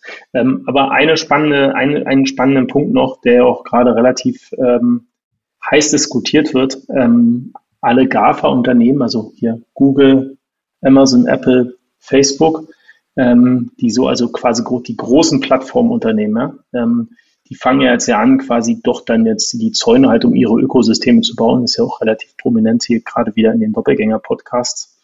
Ähm, das ist für mich ehrlich gesagt ein gutes Zeichen, dass diese Datenschutz-Idee äh, halt eigentlich dann doch nicht weit genug greift. Weil im Endeffekt führt das dazu, dass äh, in, in, im Kleinen, und das finde ich auch gut, dass wir uns halt auch alle mit dem Thema halt auseinandersetzen, ähm, aber die Unternehmen, große Unternehmen setzen sich halt nicht nur mit über, äh, nicht nur damit auseinander, sondern sie finden halt auch Schlupfwinkel. Und ich glaube, das halt, äh, da würde ich dann halt sagen, ähm, ich will nicht sagen, im Kern verfehlt, ähm, wo du absolut recht hast, äh, äh, Andreas, ist halt der Punkt, dass es ist quasi, es weitet den Raum. Wenn halt keiner was macht, wird es halt auch nicht besser. Du musst was machen und du musst akzeptieren, dass es halt auch nicht perfekt ist. Ansonsten quasi kannst du, kannst du halt einfach auch diesen Weg nicht beschreiten. Mein Punkt wäre bloß, es braucht halt auch echt halt Nachholbedarf ähm, und braucht halt auch eine ordentliche Reflexion, dass halt einfach gewisse Entscheidungen und gewisse Vorstellungen halt vielleicht auch nicht sofort erreichbar sind.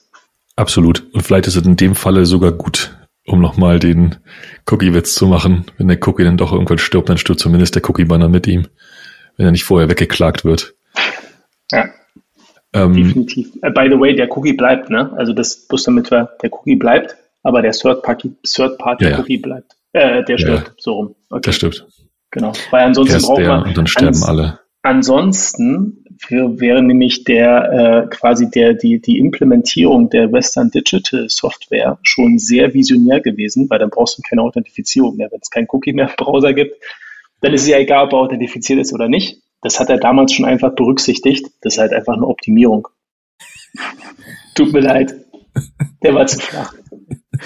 ähm, Den fand ich nicht. Also ehrlich gesagt, André, ähm, ich gönne dir absolut deinen viel zu flachen Witz, aber ich glaube, ich habe auch einen, der ist noch viel flacher. Ich wollte nur äh, Sebastian vorhin nicht unterbrechen, weil das Thema noch nicht witzig genug war, aber ich wollte noch sagen zum Thema der Aussie. Mir spielt echt spontan ein, in Klammern, ich komme selber aus, der, aus, der, aus dem Osten, mir fiel spontan ein, wir hatten ja keine Daten. Wir hatten ja nichts. ja nichts. Keine Daten. Haben sie uns alles genommen. Großartig. Ich habe noch eine, ähm, vielleicht äh, ein bisschen auf die Zeit guckend. Ich habe noch aber noch eine ganz, eine ganz coole, ähm, äh, wo ist das denn jetzt? Ich habe noch eine ganz interessante äh, Zahl mitgebracht. Und zwar ähm, hier. Ich habe ein bisschen in der Vorrecherche, ein bisschen auf Statista rumgewühlt und habe einen sehr überraschenden Antwort gefunden auf die Frage und, äh, und da ein bisschen über 1000 Befragten aus 2018 aus Nordrhein-Westfalen Landesmedienanstalt hat eine Umfrage gemacht. Ähm, wem, welchen der großen Internetplattformen würdest du vertrauen die Leuten am ehesten, dass die die Datenschutzrichtlinien einhalten? Irgendwer, der Wetten abgeben will? Einmal raten? Apple. Nee. Deutsche André? Post. Oder Telekom? Ne. Amazon. 51 Prozent, also die größte Zahl liegt bei Amazon. Dann sind wir 48 Prozent trauen eBay zu, dass eBay die Datenschutzrichtlinien einhält. Dann Wikipedia mit 47 Prozent. Und am unteren Ende haben wir YouTube, Yahoo und Facebook mit 19 und 18 Prozent. Amazon. Habe ich nicht schlecht gestaunt, muss ich sagen. Ich hätte auch was deutlich Klassisches eben gedacht. Also, dass so eine gewisse Abneigung gegen die bösen US-amerikanischen Konzerne, die unsere lokale Wirtschaft zerstören. Also generell sind Online-Shops, äh, trauen die Leute tatsächlich Online-Shops am ehesten. 75 Prozent aller Befragten trauen Online-Shops generell am ehesten zu, dass sie sich, dass sie ihre Daten, äh, sich um Daten gut kümmern, weil die tatsächlich relativ Interessant. Sie kümmern sich ja relativ gut drum. Also macht dir keine Sorgen, also dass sie sich um, weil sie ab und zu außerhalb des erlaubten Rahmens, aber sie kümmern sich auf alle Fälle drum. Zumindest nicht so wie LinkedIn. So. Eine Frage hätte ich noch an euch.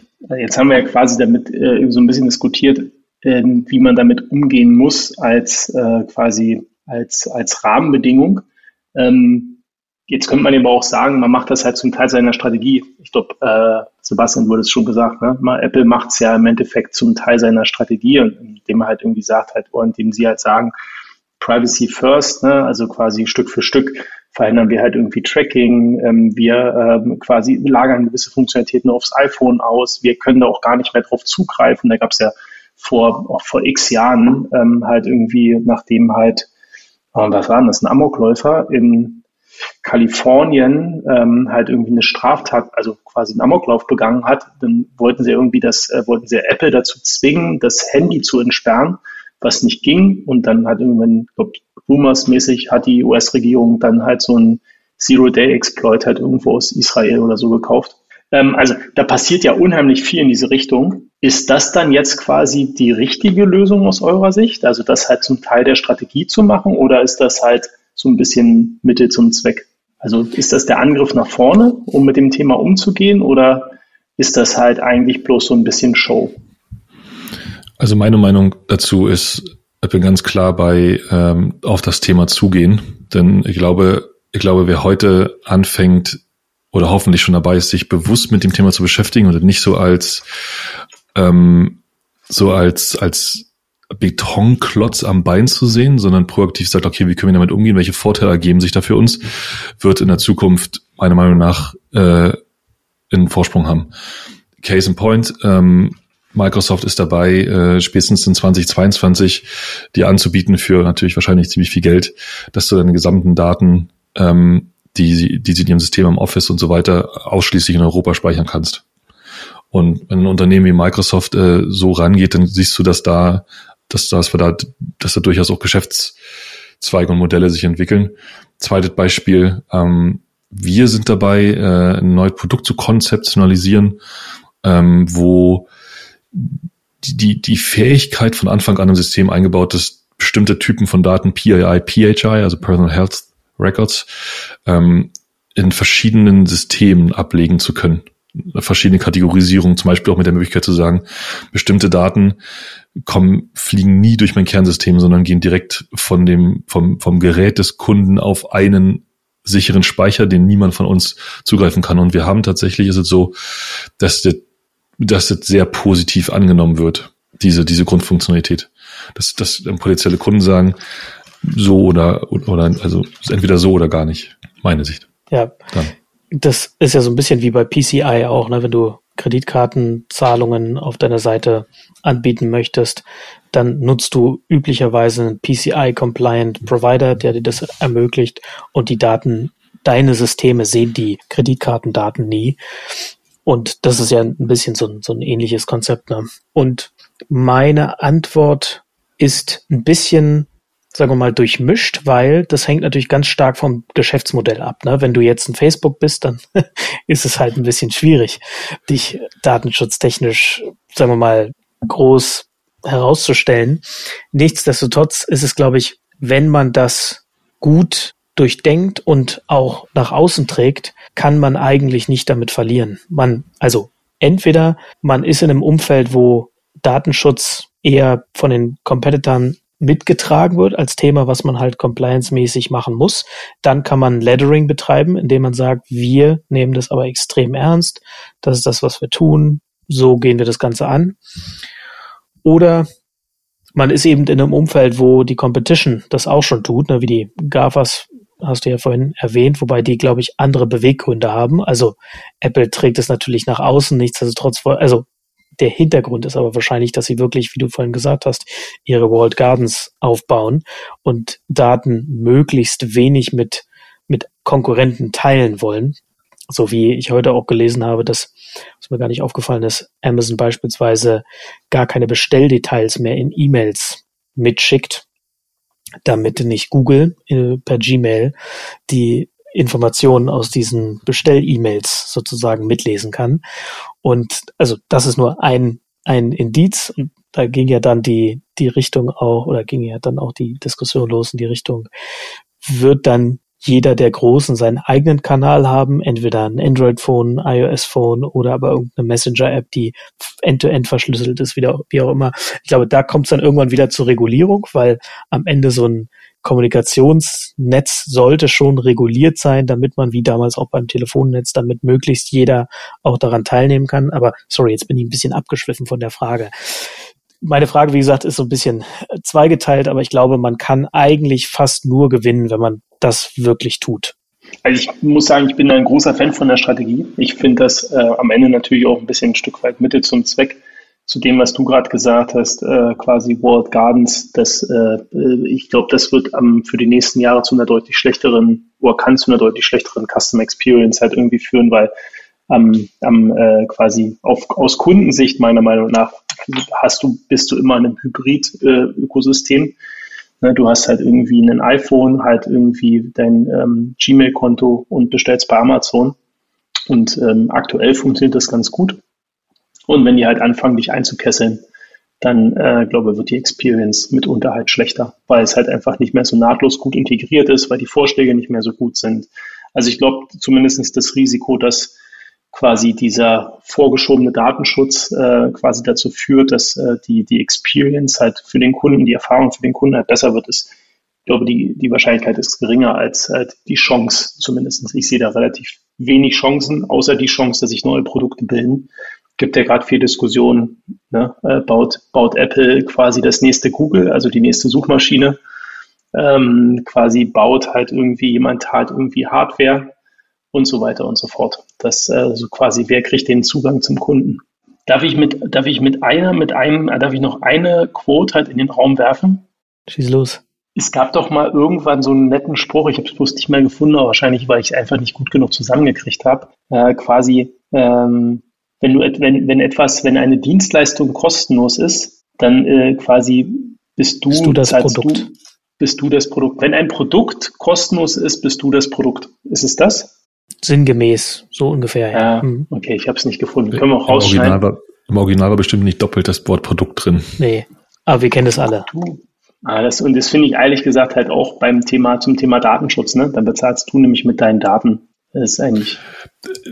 Das ist ja, das ist ja eine, eine, eine ganz, eine ganz eigene und trotzdem total dazugehörende Diskussion. Die ganze Frage nach, man hat ja ziemlich krasse Auswirkungen. Wir hatten vorhin schon mal Cambridge Analytica. Ich, meine, ich will jetzt nicht noch ein neues Thema aufmachen, so wie so kurz vor den zwei Stunden, aber ähm, da kann man so weit gehen und sagen, äh, die, die Art und Weise, wie wir unsere Daten kostenlos den Leuten in den Rachen werfen, hat durchaus aus, hat, hat durchaus äh, äh, Auswirkungen auf, auf, auf die Demokratie so weit kann man mit dieser These gehen und in diesem Falle ähm, Cambridge Analytica-Fall und den kostenlosen Daten, die da drunter liegen, ist es ja auch genau, das, das ist ja auch passiert. Und wenn man da tiefer einsteigt in diese ganze, diese ganze, wie ist der Brexit möglicherweise zustande gekommen, wenn man das zumindest, also, also ich habe verschiedene Perspektiven. Ich eine ganz interessante Dokumentation zu in der, in der ZDF-Mediathek. Ähm, dann ist da, ist da schon ziemlich viel, geht das, ging da damals schon ziemlich viel harter Tobak ab. Und die Grund, die Basis davon ist halt, dass, dass wir, dass wir, also glücklicherweise nicht mehr so sehr, aber dass wir einfach viel zu lange ohne irgendein, ohne irgendein Verständnis für Daten, die einfach überall hingeworfen haben. Jetzt kommen wir allerdings tatsächlich eher in so eine gesellschaftsphilosophische äh, hm. Diskussion, weil es ja streng genommen nicht mehr mit Datenschutz im engeren Sinne zu tun hat, weil nee. diese Möglichkeit für sein Produkt mit seinen Daten zu zahlen ja auch durch GDPR noch gegeben ist und nicht unmöglich gemacht ist. Ne? Google ist ja in den letzten Jahren tatsächlich viel, viel mehr gewachsen noch und Facebook auch. Deswegen lass uns. Aber es wird schwerer. Es wird schwerer, äh, quasi, also glaube Facebook wird verlieren, ähm, quasi der Facebook-Like-Button, falls es ihn überhaupt noch gibt, Ähm, schon lange nicht mehr gesehen. Schon lange ähm, nicht mehr gesehen. Ja, Gibt's die noch? Ja, ja, aber also auf alle Fälle der Third-Party-Cookie stirbt. Dementsprechend ist das, glaube ich, eine wesentliche Einnahmequelle für, für Facebook stirbt. Ähm, ich glaube, damit kann man schon argumentieren. Aber ich glaube, was halt cool ist an, an dem Punkt von, äh, von Andreas, ist quasi, man, wir sollten halt, also quasi, wenn man sich mit dem Thema Datenschutz auseinandersetzt, sollte man halt nicht quasi denken, das ist ja bloß halt irgendwie so klein. Es kann halt massive Auswirkungen halt haben. Und ich glaube, also bis hin zu gesellschaftlichen Auswirkungen, die du halt irgendwann mal in 50 Jahren in Geschichts Geschichtsbüchern halt irgendwie findest. Und das ist schon verrückt. Insofern ist es gut, dass sich Leute damit beschäftigen ähm, und halt versuchen, es besser zu machen, auch äh, wenn wir aus technischer Sicht ab und zu halt irgendwie die Hände über den Kopf zusammenschlagen.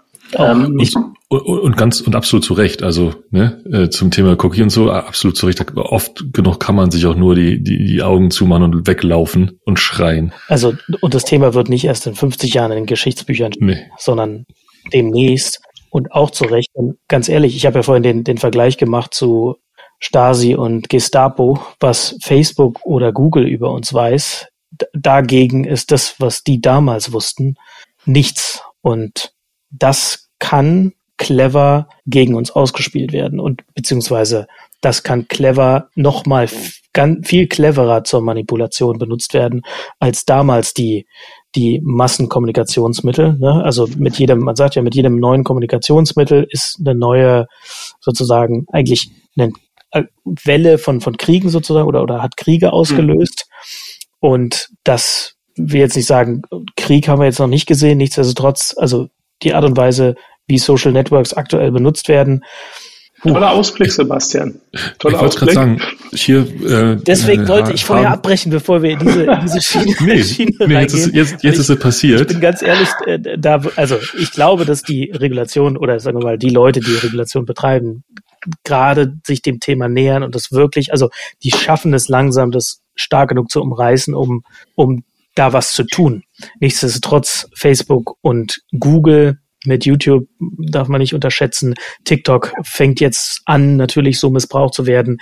Eigentlich jedes Social Network, Network, was auf Attention basiert und automatisch immer in die Extreme tendiert. Und die Extreme, du kannst natürlich viel einfacher Leute in Rage bringen als das Gegenteil. Da, da, das, solange es derartige Geschäftsmodelle gibt, wird automatisch eine ne Spaltung sozusagen, also die ist fast nicht zu verhindern und deswegen ist es extrem wichtig, glaube ich, dass Regulation da mhm. greift. Ich, ich, glaube, da kommen wir zu einem schönen, herrlich dystopischen Ende in dieser Folge so langsam. Willkommen, willkommen zum äh, HMZE Podcast Folge 11, ihrem, ihrem dystopischen Endzeit Datenschutz-Podcast Ihrer Wahl. Tatsächlich ja nicht, weil wir wissen, wir haben ganz tolle Regulierer und wir haben wirklich ganz tolle Regulierer, glaube ich. Ich glaube auch, was in den USA gerade passiert, nicht nur Regulation, sondern auch tatsächlich ähm, Antitrust, also Kartellrecht äh, quasi. Ja. Ähm, ich glaube, da werden wir viel sehen und ich bin wirklich gespannt so auf die nächsten zwei, drei Jahre, wie sich derartige Geschäftsmodelle so weiterentwickeln und was mit denen passiert. Wobei man, wobei man da natürlich, äh, ohne jetzt nicht noch wieder ein neues Thema aufzumachen, da mache ich mir schon Sorgen drum, muss ich sagen, weil du da, also mein, solange es sich dort um einen, um einen, äh, um einen, um ein politisches Thema handelt, was sich über, über beide Parteien strickt, okay.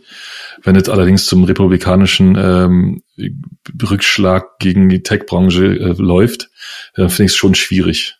Also, also wenn jetzt, wenn das, wenn das, Zerschlagen der, der, der großen Tech-Unternehmen irgendwie so eine, so eine, so eine komische, ihr wart in der Wahl gegen uns Geschmacksrichtung annimmt.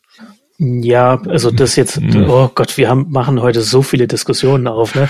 Also grundsätzlich natürlich gibt's in der bei den Republikanern ja diesen diesen Conservative oder bei also die Theorie, dass es in den sozialen Medien oder bei den Tech-Konzernen so einen liberalen Bias gibt, also gegen Conservatives sozusagen. Das ist natürlich schon ein Thema. Aber auf der anderen Seite die Demokraten wiederum, die, und das wird auch von, Demokra äh, von, von Republikanern geteilt, die bringen ja eine ganze Reihe von, von anderen Argumenten ran. äh, äh, bringen eine ganze Reihe von anderen Argumenten an, die auch von Republikanern geteilt werden, die was rein auf Innovationsfähigkeit der, der, ähm, der Ökonomie sozusagen abstellt und auf fairen Wettbewerb. Und ähm, und genau, egal. Also ich glaube, wir, wir kommen wirklich vom Hundertsten ins, Tausendste.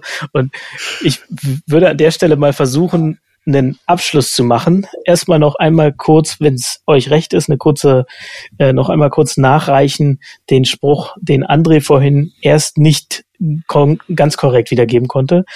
Hat er nochmal gefunden, wenn du nicht für das Produkt zahlen musst, bist du das Produkt oder im Englischen, if you're not paying for the product, you are the product. Nur um das noch nachzureichen.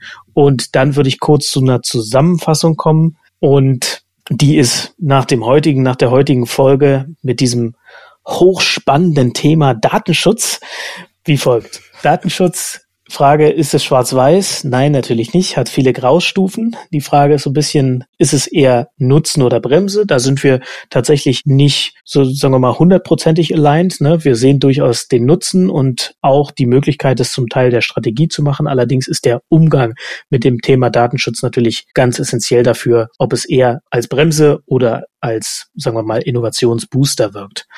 Datenschutz grundsätzlich ist ein Grundrecht. Man muss wie bei allen Grundrechten immer zwischen verschiedenen Gütern abwägen und dafür halt auch ins Detail gehen. Und wenn man das nicht tut, dann ist es oft natürlich leichter, eher risikoarm Nein zu sagen. Und wenn man genau so eine Kultur hat in der Firma, dann ist es natürlich auch schwieriger, Themen, die einen Datenschutz Kontext haben, durchzubringen. Andrea hat ein ganz tolles Beispiel gebracht für einen Cookie, der ein Trusted, Advi äh, Trusted Device identifizieren sollte, aber in dieser Datenschutzdiskussion eher als Marketing-Cookie abgestempelt wurde und deswegen am Ende durchgefallen ist, was, was ich persönlich in meiner äh, internen Abwägung ein bisschen anders betrachten würde. Aber ich bin auch kein Datenschutzexperte, natürlich dazu gesagt, oder kein Datenschutzbeauftragter. Genau, Andreas hat ein anderes Beispiel, wo wiederum dieser, diese Abwägung auch sehr deutlich wurde. Kinderschutz, Datenschutz im Zuge von äh, strafrechtlichen oder strafrechtlich relevanten Taten.